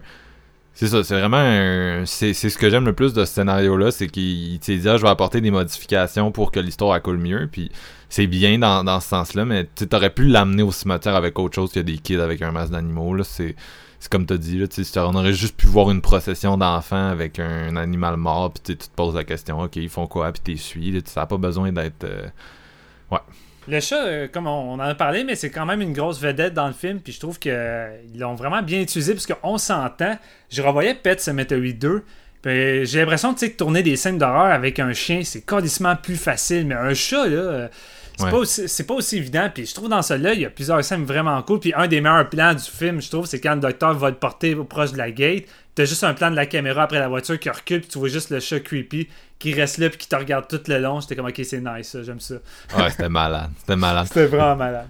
Comme euh, tous les films de chat, il y en a plusieurs qui le jouent. Je pense qu'il y en a quatre dans ce cas-ci, mais ouais, ils sont nice. Ah ouais, quatre chats, tabarouette. Je suis vraiment comme- naïf. Moi, toutes les fois, je pense que c'est un enfant, un chat. Ben non, c'est. non, ben non. Euh, les, ben non, c'est ça. Euh, écoute, les enfants, la raison pour laquelle ils prennent des jumeaux dans ces films-là, c'est à cause des, des horaires. là, parce que Ouais, c'est. tu sais, il y a pas les mêmes lois pour les enfants dans les sets. Fait que si t'as des jumeaux, ben ça fait que, mettons, ils peuvent être là plus longtemps. Tu peux tourner plus longtemps. Puis les chats, ben, tu. Petit- Petite anecdote, je ne savais pas si ça allait euh, foirer pour faire l'épisode en voyant ce remake-là, parce que j'étais allé voir le film à ma représentation de 10h30 au Guzzo. Puis, à un moment donné, il a manqué d'électricité. Le film continuait à jouer, j'entendais le son, mais on n'avait plus d'image, puis on était dans le noir. Puis, au moment que ça l'a fait ça, c'est au moment que le corps de, de Pasco, j'ai de la misère avec son nom, se fait amener à l'hôpital. Fait que j'attendais toute la scène, j'ai rien vu. Ensuite, la scène avec Rachel, la première scène avec sa sœur. Je voyais rien, j'entendais tout. Là, je regardais ma blonde, je fais Chris, on est en train de tout manquer. Là, Là, ça me fait chier. Là. S'il Aïe, recule pas le film à ce moment-là, moi, je quitte la salle. Là, hein, fuck off. Le gars est revenu, finalement, c'est revenu, puis ils ont reculé le film de, de 10 minutes. Fait que j'ai. J'ai pu voir les scènes, puis j'aurais trouvé ça poche parce que j'essaie de me mettre une image. Tu sais, j'avais les images du film original à ce moment-là. Fait que là, je- j'étais comme, ok, je veux voir c'est quoi la, la nouvelle mouture de ces scènes-là. tout ça. Ouais, c'est ça, tu sais, je, je trouvais ça nul. Mais tu sais, je veux vraiment remettre un peu plus l'accent sur, euh, sur Rachel. Euh, L'actrice, je l'ai vraiment trouvé bonne là-dedans. Puis les moments où elle raconte euh, la peur qu'elle a par rapport à sa soeur, la, la façon que c'est monté, les genres de petits flashbacks rapides qui, qui- qui apparaît pendant qu'elle est vraiment émotionnellement vraiment en peine, là, j'ai trouvé ça vraiment fort. Puis ça venait m'agripper. Je trouvais que l'impact émotionnel, vraiment, là, fonctionnait vraiment plus dans celui-là. Puis c'est ça que je Ouais. reprochais aussi avec, avec la Rachel de l'autre. C'est pas tant l'actrice, mon problème, c'est vraiment juste que elle avait pas de temps puis elle était pas véhiculée. Tandis que là tu peux sentir l'angoisse l'angoisse de, de Rachel puis chacune des apparitions euh, de, de de Zelda là, les moments que tu sais qu'il n'y a pas de il y a pas de plafond mais t'attends juste Zelda qui se traîne sur le plancher puis j'étais comme man c'est efficace j'aime ça c'est ils ont vraiment fait une bonne job là, par rapport à ça Ouais. Il y a un côté très terreux que j'apprécie dans le sens où c'est ça que tu veux d'une histoire sur la mort? Tu veux genre l'im- l'impression que si je sais pas trop comment dire, mais tu sais, le petit côté Fulci qu'on parlait tantôt, là, Ouais. le macabre, la décomposition, on le sent plus dans celui-là. Ouais, c'est comme plus proche de nous, puis c'est bien. là, les chats sont dégueulasses. comme tu as dit, le- le- la scène où il est avec le bébé, c'est malade. Là. Puis quand, il- quand, quand elle essaie de le brosser, là, Ouais, ouais, ouais, vraiment. Puis le- petit détail de l'œil, on, on dirait qu'ils ont tout ça. Le chat, il y a ça. L'œil qui est un peu. euh, un peu euh, baissé. C'est plate parce que pendant un instant, je me disais que Chris, ça pourrait être bon parce que la scène de la baignoire, je la trouvais quand même cool. Il verse de l'eau sur la tête, puis la petite fille, elle clignote jamais des yeux. Fait que, encore là, j'étais comme, ok, je suis quand même euh, curieux, mais oublie ça, là, la- la- ça, ça dégringole par la suite, puis euh, j'ai vraiment décroché. La, finale, là, que tu vois la petite famille arriver, la petite famille de zombies, puis c'est comme, salut petit Cage, on s'en vient te chercher, tu vas nous rejoindre, puis je suis comme, bah. Non, mais c'est ça qui est plate, c'est que c'est- il s'est dit je vais changer la finale, mais l'affaire c'est que Pet Cemetery, la, tu sais, c'est ça, on l'a dit tantôt, c'est Monkey's puis la leçon c'est comme, tu sais, je joue pas avec, avec ça, puis le, ce qui est intéressant de la fin du premier, c'est bien sûr, on le sait, mais Rachel se fait tuer par le petit Gage, elle se fait, elle se fait, elle se fait poignarder par son enfant. Puis euh, son mari s'en va l'enterrer, puis dans le fond, c'est parce qu'il a rien appris, puis il y a une espèce de boucle bouclée. À la fin- il se fait clairement tuer par, Mhm. par elle, puis c'est la fin logique de cette histoire-là, tandis que là, l'espèce de fin, euh, tu sais, de ah, le père a comme accepté sa leçon, mais il est trop tard parce que euh, la mère s'est fait zombifier par sa fille, puis écoute, c'est c'est plate un peu, là, je sais pas. Ouais, c'est. Tu sais, le, le plan où ils sont tous devant Gage en zombie, c'est comme. C'est bien dans un sens, mais.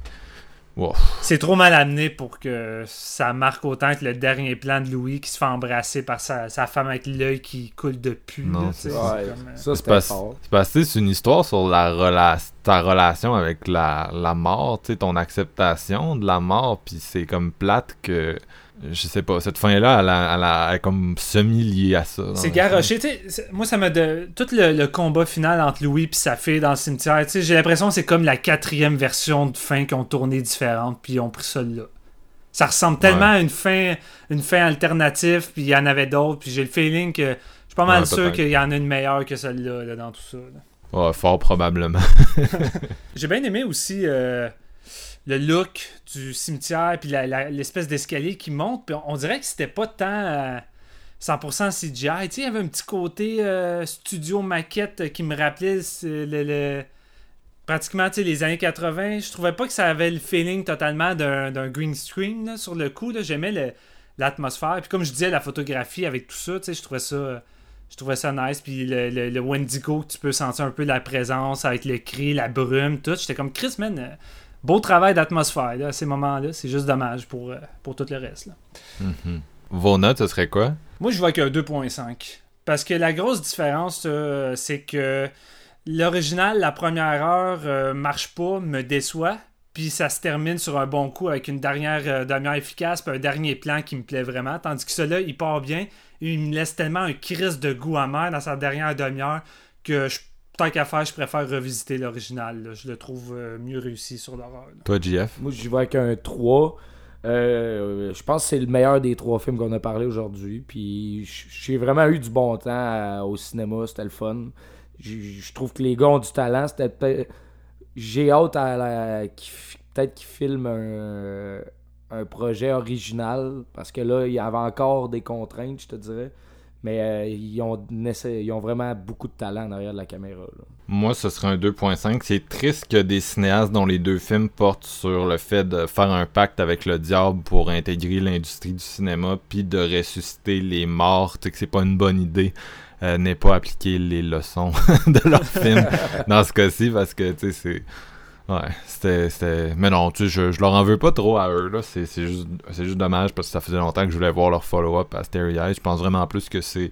Bon, c'est le scénario, une- s'entend. là. C'est ça, c'est une franchise qui est scrappée par ses scénaristes tristement, puis un peu comme Hit, j'ai l'impression que c'est un rendez-vous manqué, puis qu'il va falloir que j'attende un autre 30 ans pour peut-être avoir euh, la version définitive, ou peut-être juste que je l'aurai jamais. Écoute, peut-être que Mick Garris va en tourner un dans pas long pour ton plus grand plaisir, Marc. Garris, ça fait longtemps qu'il tourne plus, puis c'est pas une mauvaise chose. Mais euh, moi, je l'ai mieux aimé par contre, contrairement à, toi, Steven. C'est vrai Ouais. que le premier finit sur un bang, contrairement à lui, puis que c'est vraiment. Je pense que c'est mieux qu'un film finisse sur un bang que l'inverse. Ouais. Mais je, je- ce, qui- ce que ce film-là amène dans la première heure, c'est vraiment du, du meilleur travail. Puis Oh oui, je suis d'accord. Je respecte comme ça, j'aime bien l'ambiance, mais non, je suis juste pas capable d'a- d'arriver avec un 3 puis d'être juste, ok, je suis plus positif que négatif. Là, je suis vraiment genre le cul entre deux chaises avec ce film-là. Puis surprendrait que je, je je retouche à un Pet Cemetery euh, avant longtemps. Puis je peux, te, je peux te confirmer que Chantal, qui était fan, qui est fan de l'original, elle trouvait la première heure correcte, mais crémouille que la dernière partie, là, avait juste Ouais. hâte que ça finisse. Là, moment donné, elle était comme ça peut-tu finir? Là, je veux crisser mon camp. J'étais comme ok, euh, je pense qu'on est en train d'avoir la même opinion en ce moment-là. Ouais, mais les, les fanboys du les fanboys du film original ont vraiment l'air d'être les. Tu sais, on se disait tantôt, si t'adores le troisième acte, puis c'est là que tu donnes les, les 4, les 4.5 sur 5 qu'on a vu partout en ligne, si vous suivez ça un peu. Sinon, euh, les gens qui ont vraiment détesté, parce qu'il y en a beaucoup aussi, j'ai l'impression que c'est des fans frustrés du film original. J'ai juste pas cette relation-là au film original. Ouais, Fait que, pour moi, ça pouvait juste être amélioré, puis dans un sens, ça l'est. Sans, le meilleur bout est, est déprécié, les moins bons bouts sont améliorés, mais euh, je- non, tu sais, je comprends pas vraiment les fanboys. Je comprends pas qu'est-ce que qu'est-ce que tu trouves au premier, que tu trouves que tu vois pas ici. Là.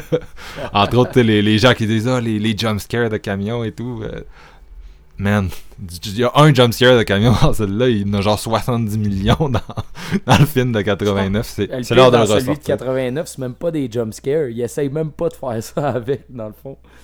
Non, ça. Comme- Mais tu sais, je pense qu'il faut juste essayer de d'être un peu objectif par rapport aux deux. Le remake fait des, des choses bien meilleures que l'original, puis l'original fait des meilleures choses que le remake rendu là. C'est sûr que, comme je dis, la dernière demi-heure est tellement pas bonne, en tout cas pour ma part, du, du remake, que ça te laisse vraiment en crise en sortant de la salle. Fait que, je peux comprendre les, les, les, fans hardcore de l'original qui veulent démolir le remake après. Même moi, j'étais fru alors que je m'attendais à avoir un, dernier acte réussi, mais je trouve que la première heure, comme toi, Marc, c'est ça. elle, fait des- elle fait ça de, de meilleure façon que le film original. là. Fait que c'est juste plate que les deux films ont, ont une cul entre deux chaises pour les, pratiquement les Ouais. mêmes choses, mais dans le sens contraire.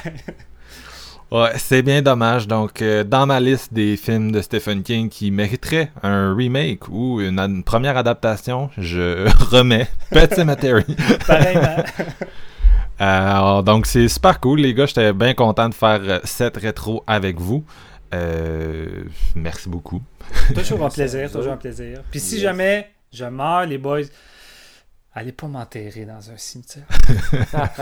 Ça devrait pas arriver. Euh, donc, euh, on se retrouve bientôt. On a une autre rétrospective pour vous. Euh, un hommage à un cinéaste qui est mort récemment. Vous avez Mhm. peut-être une idée de c'est qui. On a vraiment hâte de vous en parler. Euh, D'après moi, ça va faire un super nice épisode et peut-être l'occasion de, de découvrir des films que vous n'avez pas encore vus. Donc, on se laisse sur une tune des Ramones, non pas Pet Cemetery, même si ça rend très, euh, très triste, Steven. On va mettre, on va mettre Poison Heart, qui est elle aussi au générique d'un film de la franchise, mais c'est bien Pet Cemetery 2.